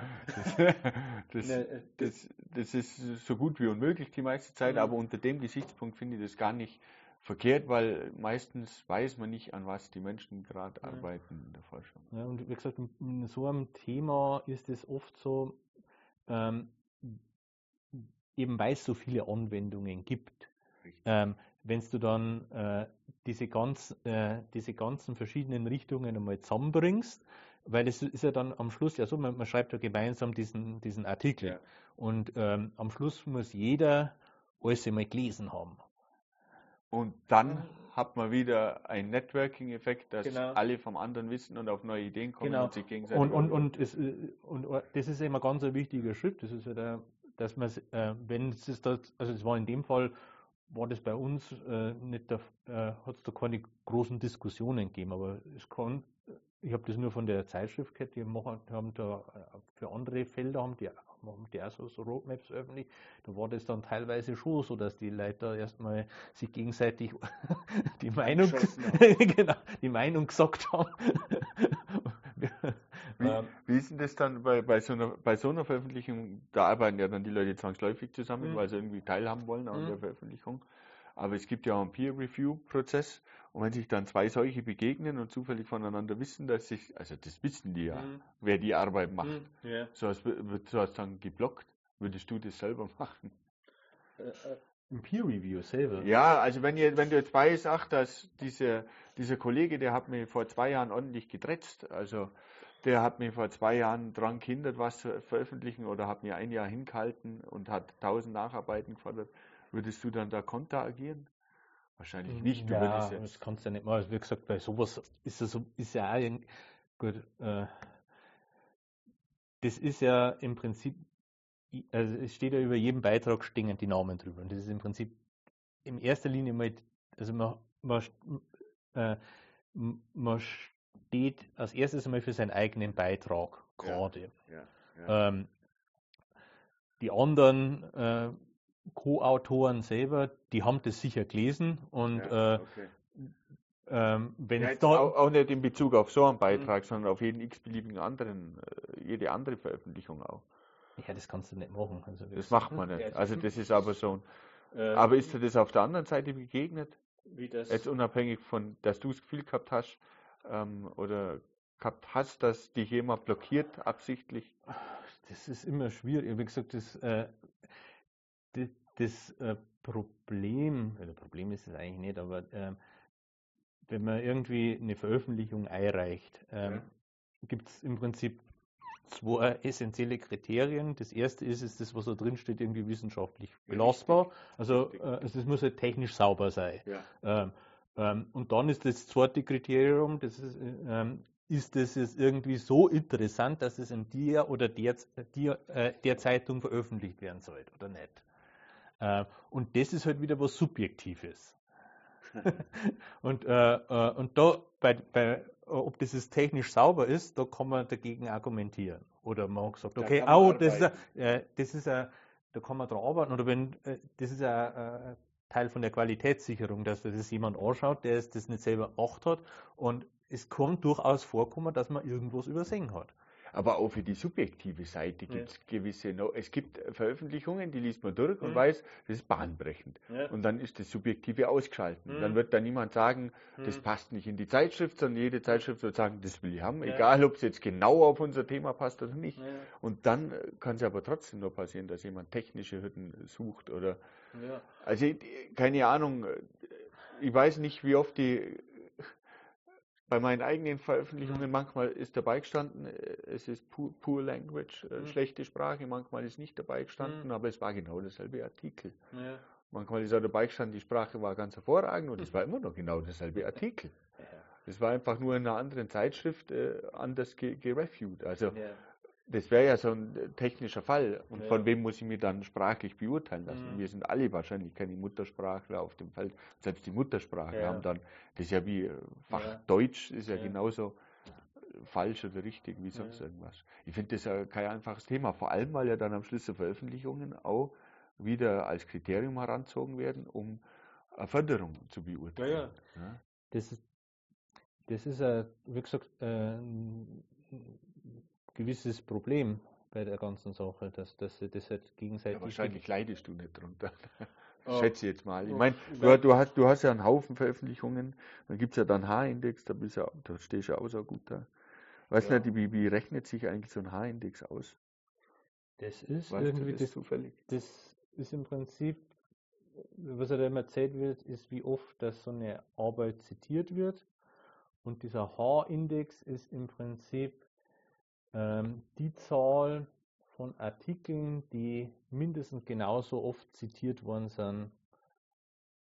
Also wenn ich zum Beispiel einen H-Index von 32, wie bei, Ja, den- du bei den mir nachgeschaut hast, genau. das heißt, dass ich habe 32 Artikel, also ich habe mehr als 32 Artikel veröffentlicht. 32 Artikel, die 32 Mal zitiert zitiert, genau. Wenn es zum Beispiel, da gibt es dann Mehr als 32 Genau, also der, ne- der 33. hat weniger als 33 Zitate. Ja, verstanden. Oder 32. genau, Ja. weniger als Weil, 33. weil in, in einem anderen, irgendwer schreibt da, der, der, der Hirsch, der wahrscheinlich Hm. den H-Index Genau. erfunden hat, der schreibt ne, äh, äh, mit 20, nach 20 Jahren, das dürfte bei dir ungefähr zutreffen, Mhm. ist man mit 20 gut, mit 40 sehr gut und alles, was drüber ist, ist äh, abgefahren. Das heißt, du stehst da eigentlich sehr gut da Ja. in dem Index. Das hängt ja immer davon ab, vom Wissenschaftsfeld, wie gesagt, äh, und wie man das selber macht. Also, wie gesagt, mir, Aber das hängt auch vom Wissenschaftsfeld ab. ja ne? klar, wie gesagt, um welche Art von Forschung das man macht. Wenn man zum Beispiel jetzt irgendwie eine Gruppe, äh, äh, eine große Gruppe hat, die viel veröffentlicht, weil man halt einfach viel Projekte gleichzeitig managt, wo halt einfach viel Ja, aber die Projekte kriegt man dann im ersten Schritt auch erst, äh, wenn, wenn, wenn, wenn schon Veröffentlichungswerk da ist. Ja, gut, das, das, das soll ja zunehmen, dann sukzessive alles. Ja, aber der erste Schritt ist ja nicht, äh, ist ja nicht möglich. Nee, äh, wie gesagt, die, ersten Veröffentlichungen hat man halt im Rahmen von seiner, was weiß ich, was mittlerweile Masterarbeit, wenn man Glück hat, Bachelorarbeit, Ja. äh, Doktorarbeit. Und wenn man da halt irgendwie Glück hat, dass man da irgendwie äh, gute Sachen, drei Treffer. genau, dann äh, läuft halt das irgendwie. Das, dann, damit fixiert man sich aber schon während seiner Bachelor- oder Masterarbeit für eine wissenschaftliche Laufbahn auf das Thema. ähm, es ist zumindest äh, gut stark, äh, Startpolster, sagen wir es einmal so. Aber wenn man auf einem ganz anderen Gebiet loslegen würde, wollen würde, würde könnte man das versuchen, aber hätte schlechte Chancen. Oh, das sich- gibt schon. Also, wie gesagt, Ja. das, also man, man ist ja das nicht, man nagelt es ja nicht fest. Äh, wie gesagt, Ja. ähm, der entscheidende Schritt ist halt dann im Prinzip, wenn man dann wirklich eine Doktorarbeit, oh, Bachelorarbeit, das, ist, das, sind, das sind drei Nee, mit der Monate. Bachelor, ich Ja, habe auch was ganz anderes in meine Diplomarbeit gemacht, wie in meine, Ja. in meine Doktorarbeit. Also, also wenn man dann in, äh, eben seine Doktorarbeit macht, dann äh, ist man halt dann in einem gewissen Forschungsfeld drin. Und ähm, Er fängt ja aus Networking an. Ja, genau. Und wie gesagt, danach kann man dann schon noch gewisse äh, äh, äh, Schwerpunkte anders setzen. Das ist jetzt nicht das, das gibt es recht häufig. Also ich kenne einige Leute, die zum Beispiel irgendwie von so von der Halbleiterei dann in die äh, mehr in die Bioschiene gewechselt sind. Ähm, also Ja. wie gesagt, das, das, das gibt es immer wieder. Also wie gesagt, in meiner Doktorarbeit, da haben wir immer so ein Theoriepaper gehabt, das halt damals mit Spins in Quantenpunkten befasst hat. Mhm. Äh, von, und der da mitgearbeitet hat, das war von einer Gruppe aus der Schweiz, den habe ich dann Jahre später mal wieder auf irgendeinem Workshop von diesem NIM-Exzellenzcluster Ja. getroffen, der macht das irgendwie biologische Computer. DNA, Computing, irgendwas, keine Ahnung. Also nichts mehr mit Quantencomputer oder sonst was und Spins oder sowas. Das ist weiß ich, nach was ich nachher im Internet suche, biologische ja, Computer. irgendwie so, ich weiß nicht mehr, wie Ich es okay, wie ja, es bescheuert, genau genannt aber- hat, aber das war. Das, das Das wollte ich gerade fragen, was ist denn ein biologischer Computer? Und haben wir gedacht, also die Frage ist jetzt wirklich überflüssig, wenn ich gerade mit meinem Ja. eigenen biologischen Computer drüber nachdenke, was ein biologischer Computer ist. Aber Ja, egal. aber das ist, also das ist. äh, Man fährt sich nicht unbedingt fest. Ja. Ich, finde es trotzdem manchmal ein bisschen. Ähm,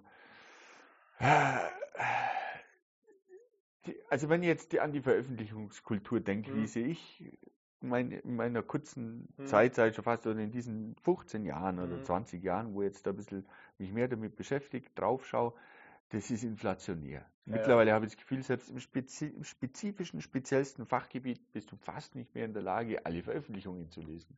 Und das gilt aber für so ein ganz mini, mini Spezialfachgebiet. Geschweige denn irgendwo einen Überblick zu behalten oder ähm, sonst irgendwo alles lesen zu können. Und dann stellt man sich die Frage, wann, wann ist denn dann ein Experte, ein Experte überhaupt, wenn der überhaupt gar keinen Überblick haben kann an der Stelle? Und was bedeutet dann noch eine Veröffentlichung, wenn sowieso das in dermaßen rauen Mengen veröffentlicht wird, dass das schon gar keiner mehr lesen kann, geschweige denn zitieren. Ich meine, der H-Index, der war ja vielleicht, wo das dieser Ja. äh, Hirsch da festgelegt hat oder so abgeschätzt Mhm. hat, das ist ja wahrscheinlich auch schon fünf oder sechs Jahre her oder vielleicht noch länger oder Ja, zehn der ist oder, dann Nuller hinten dran hängen. ne? oder noch länger. Und genau, und dann ist wahrscheinlich ein Wert von 20 schon wi- wieder schwer zu erreichen, weil in der Menge von, von Veröffentlichungen dann noch Zitationen zu, zu erreichen, ist ja umso schwerer, je mehr Veröffentlichungen Ja, ja. da sind. Ja, ähm, es, ja, es ist halt einfach, äh, einfach, weil das ist dann am Schluss dann wieder Thermodynamik, ist einfach zu viel Rauschen im System. Ja, das, mein Gott, das ist ja was Information, das, das, fällt der der Landauer-Limit. Ja. Wie viel, wie, was ist die Entropie beim Schalten eines Bits? LN2. So viel, das muss ich reinstecken, um ein Bit zum Schalten. Was, was, ist dein Raus, Rauschfilter für sowas? Mein Gott, du Die ersten drei Zeilen Blödsinn, die ersten drei Zeilen Blödsinn. Du kannst im Prinzip ja nur irgendwelche so Feeds abonnieren Aha, und dann musst du filtern, welch, was du überhaupt lesen willst. ja. Und dann kannst du halt im Prinzip nur irgendwie Jedes Titel, zweite, Titel, dritte, Titel und Abstract und dann musst du. Das geht einfach nicht. Das ist so derartig inflationär. Ja. Das geht überhaupt nicht. Es wird mehr und mehr und mehr und Mhm. mehr. Und äh, das ist halt äh, äh, eben dadurch, dass praktisch diese ganzen Veröffentlichungen indirekt dann wieder mit Forschungsförderung verbunden sind, ähm, ähm, sind die Leute halt äh, äh, gezwungen zum Veröffentlichen und das, wie gesagt, äh, was halt viel kommt, ist halt, ähm, was, äh, was halt in China so äh, in China veröffentlicht wird oder aus China kommt. Das Ja, da ist, kommt ja auch noch viel, viel, viel, viel, viel mehr dann. ja, und, und das, das, wenn man so diese Statistiken anschaut von diesen ganzen Fachzeitschriften, wo da so die Einreichungen herkommen, das, ähm, das ist, der Großteil kommt aus China. Ja. Das ist einfach so. Und äh, da ist äh, teilweise sind das Spitzensachen, weil halt die Da es kommt gibt- viel gibt- Rauschen her quasi. aber, aus aber, aber das, viel von dem Rauschen äh, ähm, kommt halt auch dann daher, dass er dann da irgend, äh, weil jeder muss da irgendwie veröffentlichen, da wird dann mit, äh, mit harten Bandagen kämpft, Mhm. ähm, weil äh, jetzt hochrangig veröffentlichte Paper halt für die dann bares Geld ist, also nicht nur Das ist die einzige Maßgabe, dann in dem System überhaupt noch irgendwo ranzukommen. Genau. Das ist sowohl praktisch persönlich als auch von der Forschungsförderung ist, ist, ist das dann Die Idee wäre es ja auch, so Forschungsgelder zum Teil einfach zufällig zu vergeben, 20 Prozent einfach zufällig zu das streuen. machen oder? die teilweise. Also da In gibt's, gibt China machen die das so, oder? Bei Ja, uns. bei uns. Das hat Ja. immer von der Volkswagen Stiftung hat so Ja. ein Ding gegeben, so ein Programm gegeben, die haben irgendwie, glaube ich, die Hälfte von den Förderungen einfach ausgelost. Weil die, die haben halt einfach gesagt, das, ist ja das das ist komplett überzeichnet. Also ich müsste da jetzt irgendwie von ähm, äh, sehr, sehr vielen Anträgen äh, muss ich auswählen, dann muss ich irgendwie die, das beste Prozent oder was rausfiltern. Wie soll ich denn das machen? Das sind lauter ausgewiesene Leute, die da was einreichen. wie- und, und die welche, welche, welche Maßstäbe soll ich da anlegen? Dann haben wir gesagt, das Ja. geht nicht, das losen wir einfach aus. Und äh, ähm, dann äh, sind wir wieder beim Zufall und äh, dann äh, gut kann dann einmal was durchrutschen, was es vielleicht äh, Ja, äh, mal, mal klar geht da Geld verloren. aber ähm, auf der anderen Seite, man kann jetzt nichts Objektives mehr an, äh, keine objektiven Kriterien mehr anlegen. Vor allem, wer soll denn die, die Kriterien anwenden? Ja, wenn die Experten selber schon keinen Überblick mehr haben über ein Feld, wie soll denn dann jemand, der so ein Fördergeld vergibt, irgendeinen Überblick haben? Ähm, Was, äh, bei anderen Fördergeber ist so, die machen, machen praktisch als erst so eine Losrunde. Da muss man praktisch eine Antragsskizze einreichen, Aus den ausgelosten, Antragsskizzen, die dürfen dann den Vollantrag aus, äh, einreichen. und dann wird noch Genau, mal- dann, dann hast du dann praktisch beim, von den Ausgelosten, und haben die dann nur mal irgendwie, was weiß ich, was, eine 25% Chance oder sowas, das zum kriegen, was dann, Ja. äh, wo man dann wieder eine Chance hat, irgendwelche objektiven Kriterien anzulegen. Ja. Aber es ist Komfort, also ich habe das auch vor kurzem von einem äh, Kollegen gehört, die haben da irgendwie einen Forschungsantrag eingereicht gehabt, wo dann sämtliche Gutach Fachgutachter dann am Schluss geschrieben haben, sie äh, empfehlen mit Nachdruck die Förderung dieses Projektes abgelehnt worden, weil einfach nicht mehr Geld da war. Und äh, das ist in allen Punkten exzellent. Äh, und äh, Geht halt nicht. geht halt nicht, nicht nur Geld da. Das, ähm, als Missstand kann man das nicht bezeichnen, oder? Es ist kein Missstand, es ist einfach, äh, nein, es ist, es sind, nee, es sind ein bisschen so die Randbedingungen. Es ist, es ist auf der anderen Seite ist ja praktisch das, das reine äh, Ja, äh, vielleicht Missstand, der, warum frei das? Ähm, es schränkt ja den einzelnen Forscher ein, ja. sich nach gewissen Maßgaben zu orientieren, um, auch wenn es jetzt eine Verlosung gibt, Hm. ähm, durch den ersten, zweiten oder durch irgendeinen Filter durchzukommen. Mhm. Und der Filter, der basiert auf zwangsläufig auf Zahlen wie so einem H-Index oder Mhm. irgendwelchen Anzahl von, von Veröffentlichungen, weil die Qualität niemand beurteilen kann, außer die Experten selber und die bewerben sich um die Gelder. Ne? Ja. Also du kannst ja nicht selber dein Geld bewilligen, Ja. das geht ja nicht. Also gibt es nur diese, und deswegen muss man sich wieder nach diesen Filtern richten. Hm. Jetzt ist aber das halt zum Werkzeug geworden. Ne? Und es wird halt jetzt eine Veröffentlichung nicht zum Veröffentlichen genutzt. Also ich meine, zu Zeiten von Einstein wurde einfach schlichtweg ganz anders veröffentlicht, wie das Ja. heute veröffentlicht wurde. Erstens nicht so viel, Hm. zweitens deutlich ausgefeilter. Da gab es ja auch gar kein Peer Review im Endeffekt. Da war ja auch viel zu wenig einfach da, Ja. dass man es überhaupt Ja, es war zu aufwendig. Ja, Sie kann mich nur daran erinnern, wie ich so Diplomarbeit gemacht habe, Doktorarbeit, da hat es einige äh, Zeitschriften noch gegeben, die halt diese Manuskripte, die Peer Review, dann mit der Post verschickt haben. ja, das geht ja Genau. gar nicht mehr. Das, aber das war dann, das ist dann recht schnell dann Hast du ausgestorben. überhaupt Zeit, die ganzen Peer Reviews ähm, durchzugehen oder wie viel kriegst du da? Ähm, keine Ahnung, also ich, ich lehne da einfach auch früh ab, weil ich einfach nicht die Zeit habe. Also wenn, wenn, wenn, ich- jetzt ein, Du so, lehnst quasi den Review genau, also äh, Antrag ab. Genau, man wird immer gefragt, hätten Sie denn Zeit? Und dann äh, passt es immer nicht gescheit und dann Genau, da muss ich mir ewig reinlesen. Also wenn ich da Ja. jetzt irgendwie einen Tag Arbeit reinstecken muss, um, Ja. um, das, Ja. Äh, um, um, um in das Thema wirklich einzulesen, das, das, das ist, steht nichts dafür. Das ist natürlich dann auch, das ist einfach die zeitliche Komponente, die da aber bei jedem zuschlägt. Und ähm, was halt dann auch passieren kann, ist, dass dann halt einmal äh, Re äh, so, äh, Berichte halt dann eingingen, die es vielleicht ein bisschen zu oberflächlich waren und dann, weil halt die, die Leute nicht äh, so viel Zeit reinstecken haben können und dann Wie vielleicht angemessen gewesen wäre. genau, Wollten, können, und genau sagen wir mal können. können, ja, und dann vielleicht doch was übersehen wird. Ähm, das ist jetzt bei so baumbrechenden Sachen ist das nicht, nicht der Fall, weil das halt einfach äh, äh, klar ist. Das wird niemand ablehnen und Mhm. jeder, der es nicht ablehnt, wird sich Genau. ordentlich. Oder wenn irgendwie was äh, äh, äh, irgendwie so, äh, so, so, so ein momentan irgendwie heißes Thema ist. Da war ja vor kurzem war mal was in den Nachrichten von irgendeiner so, einer Covid-Studie.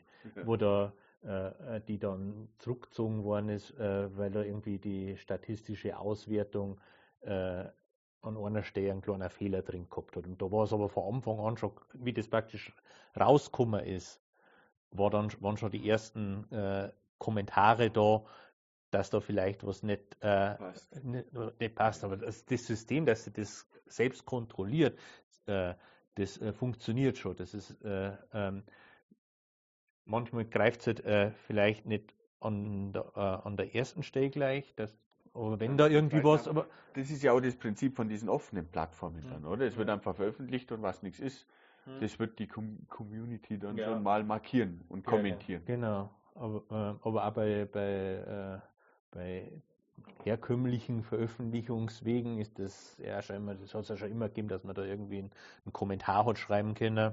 Ja. Ähm, Gibt es ja immer noch, aber gesagt, aber, ähm, aber also die, das System funktioniert schon. Und das ist relativ äh, schnell klar, wenn da irgendwas äh, nicht, nicht äh, so stimmt. Oder so gesagt, äh, es sind ja dann meistens irgendwelche Interpretationen oder Auswertungsmethoden. Die Daten sind ja immer heilig. Also, ja, äh, ja, ja, also, halt da. also äh, wenn da irgendjemand anfangen wird, Daten zu fälschen, der ist, äh, da hat es einmal diesen vor 20 Jahren diesen Ja, ja, schön, gab's schön, ja. schönen Skandal da Ja. gegeben, der da äh, äh, im großen Stil Daten gefälscht hat. Das war, dem sind sie aber auch recht schnell dann Aber draufgekommen. das war ja skandalös. Das Da war ja- skandalös. Also, und das, ähm, genau. Das ist ja dann immer dieses Ding, was, was problematisch ist beim Experiment, wenn es nicht reproduziert werden kann. Ja, genau. Wenn es dann anfängt, dass, dass man es nicht ordentlich reproduzieren kann. Ja. Ja, Und das hat er dann, das hat er dann abgestrahlt. Das war ja dann, dass er dann viel äh, andere Forschergruppen dann auf diese Themen aufgesprungen sind und versucht haben, weil das waren ja, das waren ja mutmaßlich bahnbrechende Arbeiten und, äh, äh, und das hat, die hätten dann neue Forschungsfelder äh, erzeugt und, und dann haben Ja. halt da Leute da, da angefangen in die Richtung zum Forschen und hat sich halt herausgestellt, dass halt das, was halt in diesen ja man darf es dann nicht zu bahnbrechend machen, heißt es.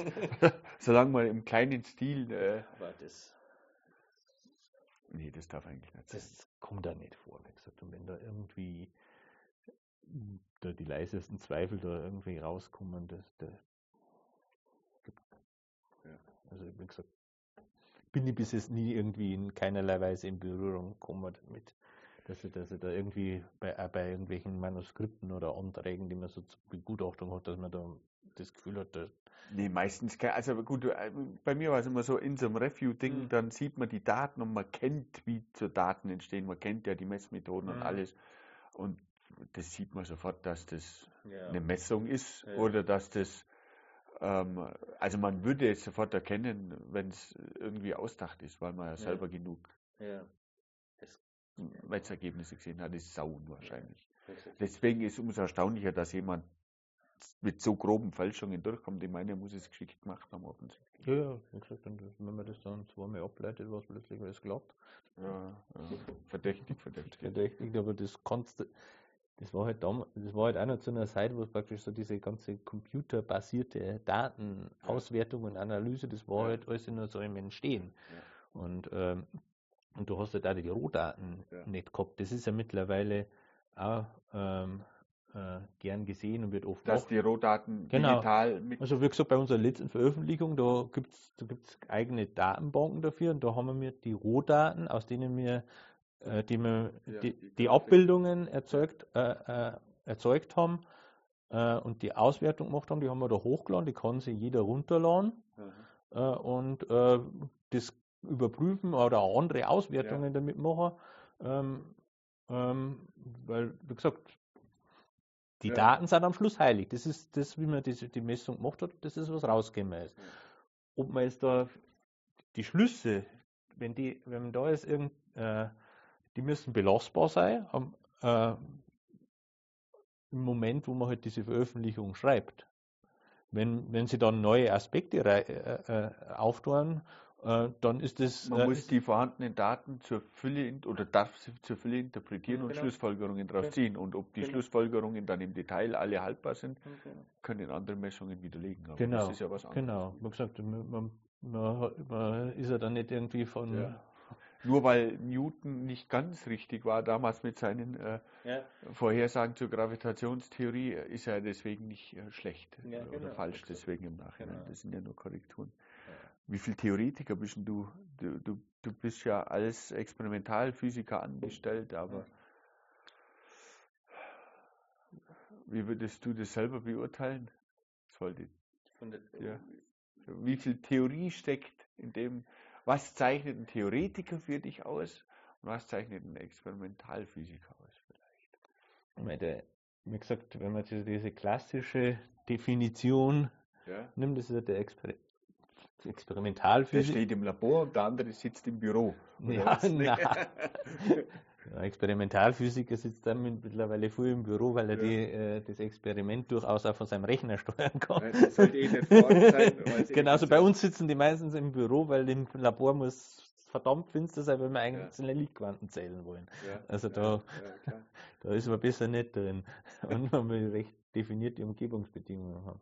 Nee, aber wie gesagt, im Wesen von der Experimentalphysik ist ja die Kunst des Messens. Also man, man, man will ja ähm, systematisch irgendwelche Phänomene Ja. äh, äh, enträtseln und um die enträtseln zu können, macht man, denkt man sich ein Experiment aus, mit dem man das systematisch auch, also eben, das, das ist immer das, Paradebeispiel, halt der alte Galileo, der das als erster so gemacht hat, der seine Vollexperimente gemacht hat, um die Vollgesetze herzuleiten. Genau. Der hat sich halt überlegt, wie kann ich denn das machen? Und hat dann eben die, den alten Archim äh, ja, Aristoteles oder Archimedes, einen von den zwei was, dann halt widerlegt. Ja. Genau. Ähm, aber das ist im Prinzip das Wesen des, der Experimentalphysik, dass man sieht, man hat ein physikalisches Problem, ein Ja. Phänomen und das mich halt man verstehen. Und wie kann ich das jetzt systematisch angehen? Und äh, um dann die verschiedenen Beeinfl äh, Parameter, Einflüsse, die da reinkommen, ähm, au- aufschlüsseln zu können und Gesetzmäßigkeiten daraus abzuleiten.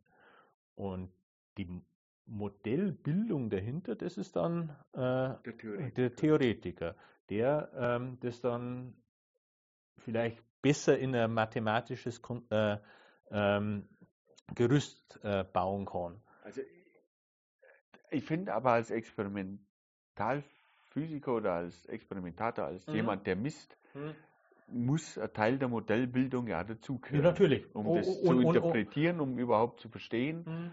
Und äh, vielleicht auch um neue Daten dann irgendwo unterzubringen, um Ja, in die klar. richtige Richtung weiterzukommen. Also weder kann der eine ohne die Theorie noch der andere ohne das Experiment. Ja. Also im Endeffekt ist es ja ein zerfließender Bereich. Ja, wie gesagt, das, das war ja ganz am Anfang war ja das nicht so. Also wie gesagt, keine Ahnung, der Galileo oder der Die haben Newton, gemacht. die haben alles gemacht.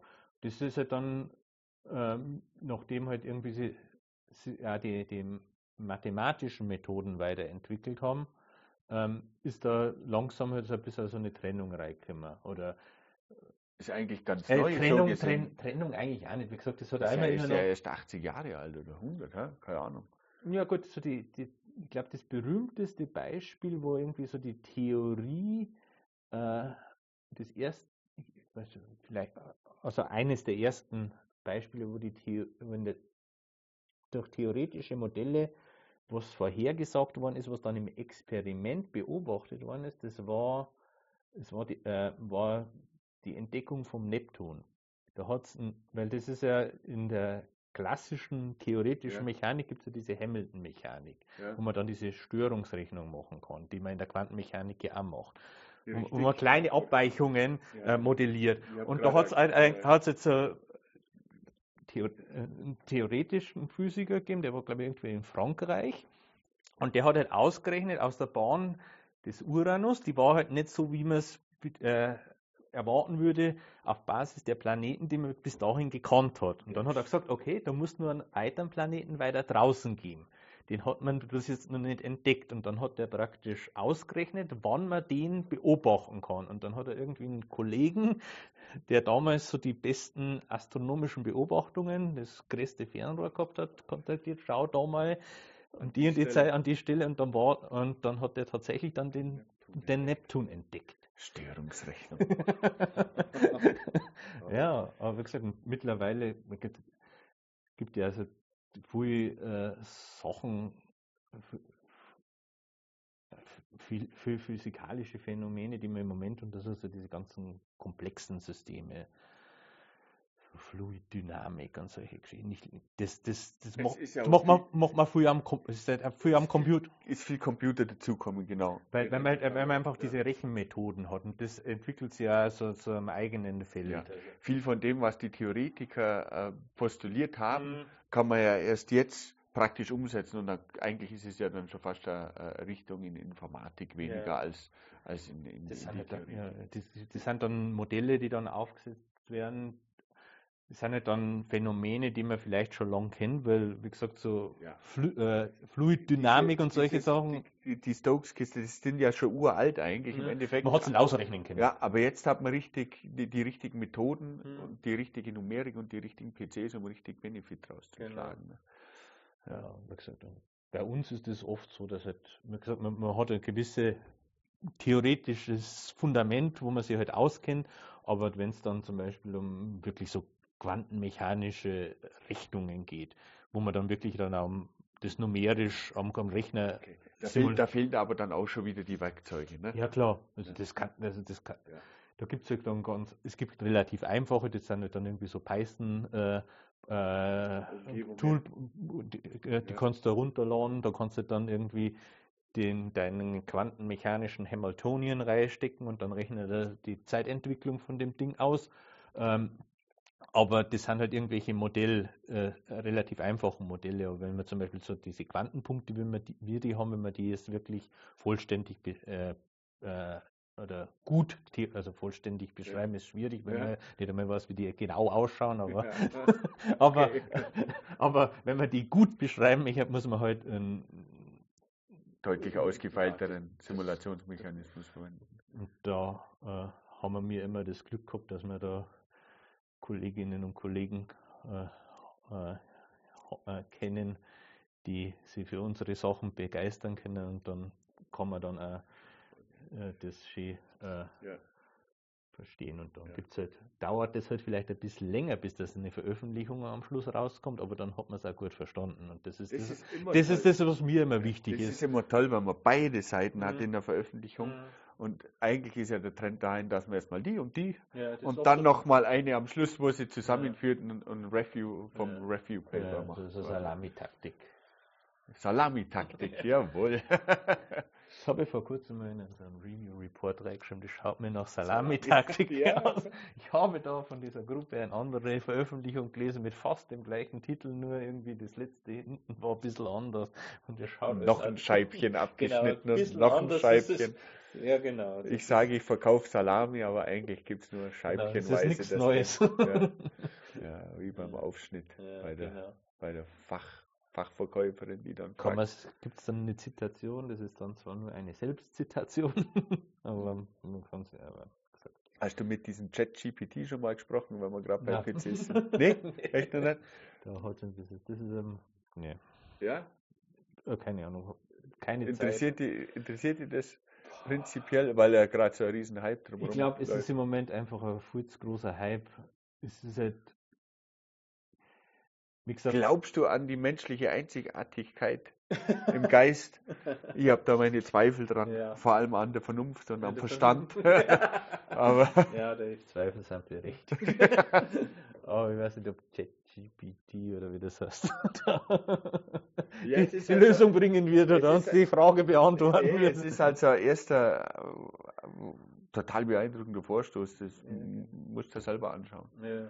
Mehr kann man da dazu nicht sagen. Mir hat es bloß interessiert, weil gerade es gibt so Kleinigkeiten, auch beim Paperschreiben Mhm. oder beim Veröffentlichungsschreiben eben oder bei anderen Dingen, wo das sehr hilfreich sein kann, wo es auch Das kann ich mir vorstellen. Weil was, was im Moment ja viel diskutiert wird, ist es ja da irgendwie so bei, bei äh, Prüfungsleistungen. Wenn, Ja, ja, ja, natürlich. Ob das das da jetzt irgendwie ein Problem darstellt, aber ich weiß es nicht. Das ist, was bei mir vermutlich in der nächsten Zeit zwangsläufig damit auseinandersetzen muss, aber Ja, ich meine, klar, wenn jetzt einer so eine Abschlussarbeit abgibt, dann hat er alle Hilfsmittel zur Verfügung Mhm. dafür normalerweise. Und da dazu zählt eigentlich auch dieses, ähm, dieses Anwenden von so einer KI. Und damit kommen eigentlich erstaunliche Ergebnisse zustande.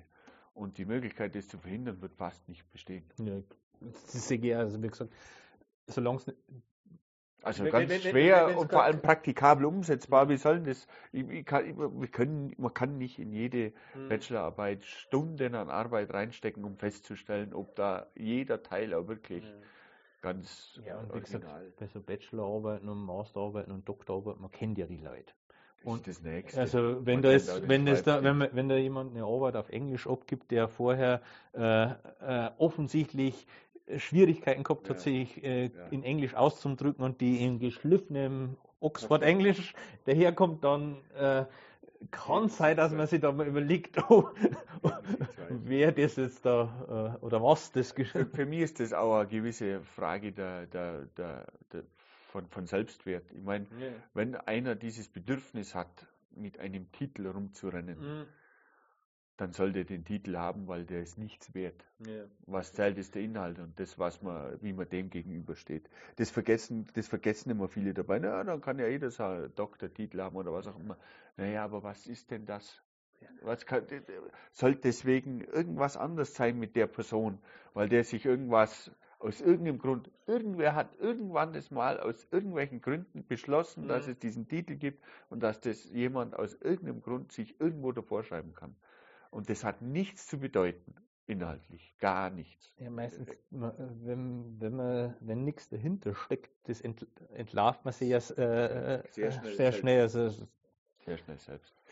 Also in zwei Richtungen. Ne? Manchmal werden so Doktortitel verlangt an Positionen, wo sie überhaupt nicht notwendig mhm. sind dann entlarvt sich meistens dieses, dieser, dieser, dieser Doktor als mhm. unnütz. Mhm. Und auf der anderen Seite genauso werden, wenn dann ein Doktortitel tragen wird mit, äh, mit einem gewissen Prestige, entlarvt sich das sehr schnell als, wenn die Person nicht die Kompetenz hat, als inkompetent, wenn es denn so ist. Ja. Aber das ist ein anderes Thema. Ich sehe das, wie gesagt, aus dem Grund nicht so, ähm, nicht so, nicht so maßgebend, weil der, was zählt, ist der Inhalt und auch in der Industrie und überall fällt das auf. Ja.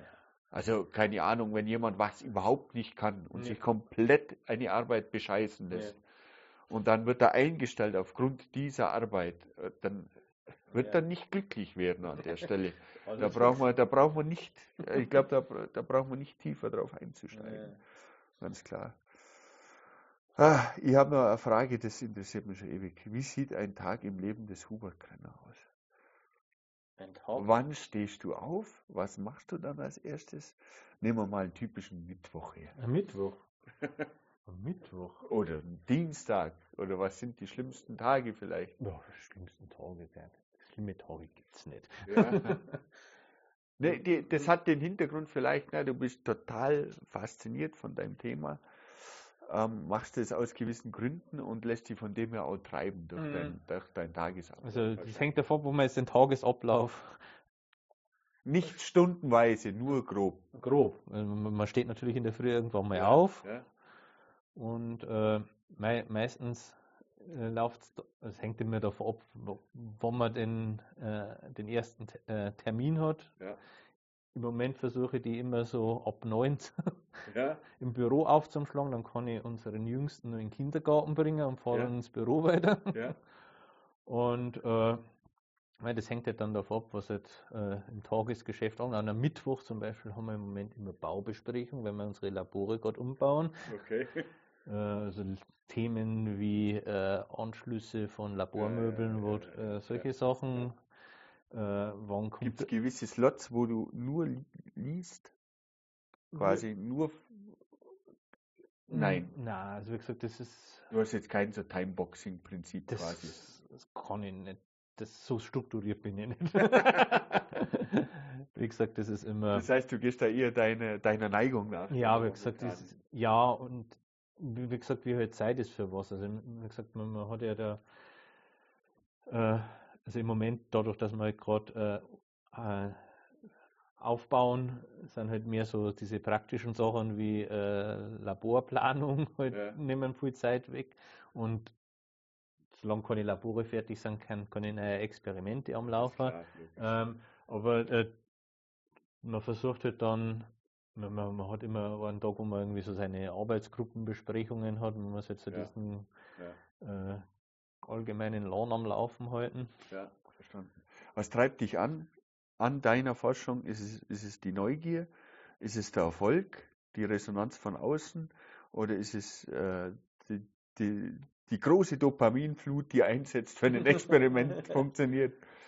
Weil die Neugier ist auf alle Fälle und auch ja. die, die, Dopaminflut ist auch gut. Das heißt, äh, blöd gesagt, du findest es geil, wenn was funktioniert. Ja, natürlich. Ja, Man hat ja. ja dort, also ich bin ja leider jetzt nicht mehr der, der für im Labor selber ist. Also ich bin meistens der, der. der dann ist der, aber nicht, dann ist nicht mehr so geil. Nein, der, der Kick ist, ist nicht mehr so. aber, aber ähm, es ist dann trotzdem wieder schön zum sehen, wenn die jungen Leute im Labor ähm, kommen und sagen, das, äh, sie haben jetzt da was äh, aufgebaut, das funktioniert und haben schöne Daten und äh, klar war, äh, ich war da meistens nur der, der gescheit irgendwie dazu gegoschelt hat. und hoffentlich, ich weiß nicht, es ist keiner da, der mir das korrigieren kann, da, ähm, irgendwelche äh, hilfreichen oder weniger hilfreichen Ratschläge gegeben hat. Ja. Ähm, ähm, das ähm, ist halt das, was mir halt im Moment äh, äh, immer ganz besonders gefreut, ja. wenn da irgendwie ja. äh, eben auf den Themen, für die, die mich interessieren und auch dann hoffentlich auch die jungen Leute interessieren, äh, was funktioniert und was Schönes rauskommt. Was ist dein Tipp für die Jugend, die nachkommt? Weil du sagst, die jungen Leute. Der, was, was wünschst du dir, ähm, was würdest du jemandem raten, der gern in der Wissenschaft arbeiten würde? Ja, man braucht auf alle Fälle, muss man neugierig sein. Das ist, ja. das ist so abdroschen, ja. wie, es klingt und das, das ja. sagt dann vermutlich jeder. Ist die völlige Aufopferung immer noch Vorgabe der eigenen, äh, also weiß nicht, ob es die Existenz ist, aber es, es in der Wissenschaft hast so eine gewisse Voraussetzung, dass man bereitwillig sehr viel arbeitet, wenig Geld dafür nimmt und wenig anderen Fokus hat.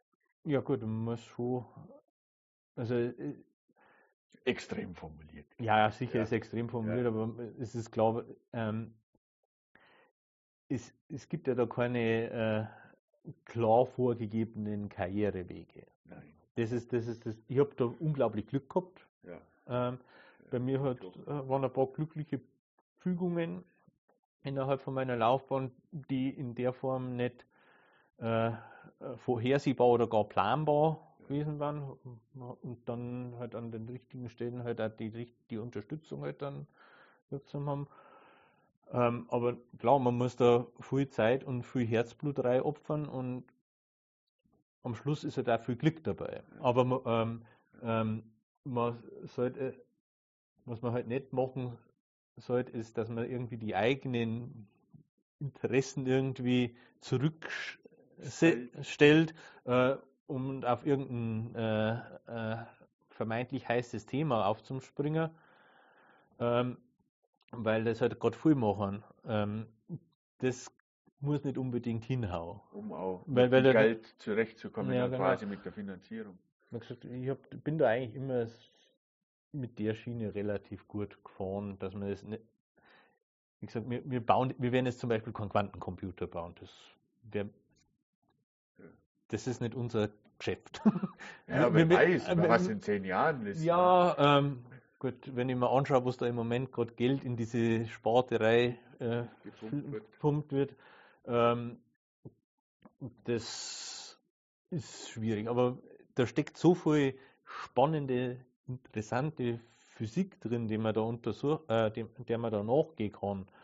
Ähm, die ist, min, die ist mindestens genauso viel wert und das ist auch für die jungen Leute viel wert, weil man, äh, man lernt da jetzt nicht nur irgendwie, wie man einen Quantencomputer baut. Ich bin auch der Meinung, ich bin. Man lernt fürs Leben. Ja, und. Oder was? Fürs Leben lernt man auch. Also man, wenn man jetzt zum Beispiel Experimentalphysik ist, man, man muss ja, man lernt ja am Anfang, also man muss ein gewisses Talent haben, Probleme oder Fragestellungen zu identifizieren und dann eine Lösung zu finden, wie man diese Fragestellung umfassend beantworten kann. Ja. Ja, und, die, die Frage ist und, aber das Wichtigste, oder? Ja, genau. Man muss erstmal wissen, was interessiert mich überhaupt. Ähm, ja. Und ähm, klar ist es, wenn ich äh, irgendwie meinen Schlüssel nicht mehr am Boden äh, fallen lasse, warum das der runterfällt, das ist keine Fragestellung mehr, die sich im Moment steht. Da kann man das gab es aber auch mal. Das war, war mal eine spannende Fragestellung. Ja. Ähm,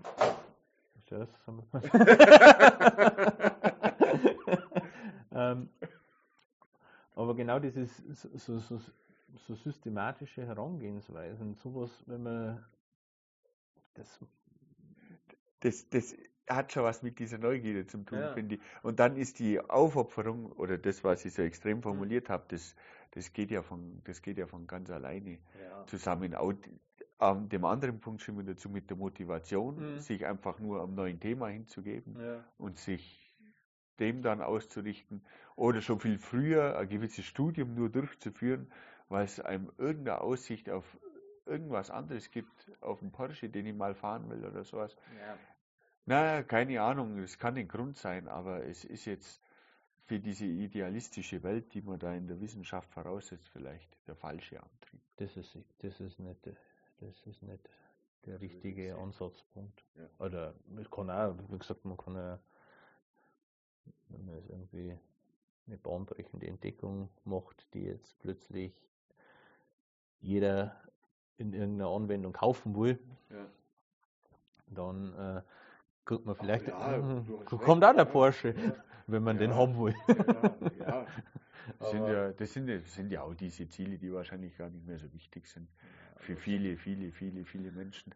Aber wie gesagt, dieser, in der Wissenschaft ist sicher viel Idealismus dabei. Wie gesagt, da gibt es ja auch verschiedenartige Charaktere, gibt es ja überall. Es gibt welche, die jetzt mehr so extrovertiert sind Ja. und, und welche, die halt mehr so äh, im äh, stillen Kämmerlein und im dunklen Labor ihrer Neigung nachgängen.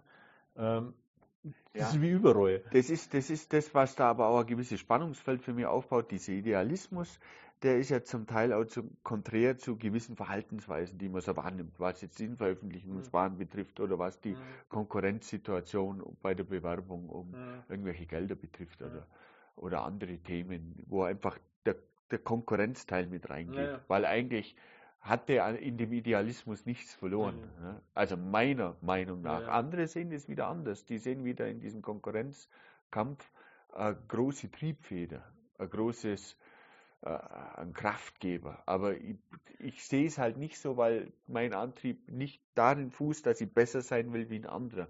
Mhm. Es ist kein Wett Wettkampf in dem Sinne für mich, dieser Idealismus. Aber es ist wohl Ansichtssache. Das ist. Und wie gesagt, das ist auch alles charakterabhängig. Abhängig. es gibt halt Leute, die halt einfach überall die Besten sein müssen. Das kann halt auch, äh, die gibt es Ja. genauso in der Wissenschaft, aber äh, ist vielleicht im Fußball ist die, äh, die Ganz- Quote höher. Ja, ganz, aber ja, ganz äh, gesehen bei Aktieninvestoren, Ja. dass irgendwer, der da ganz vorne ist, genau so, so jemand ist, der da alle aus dem Weg boxt. das ist aber, gesagt,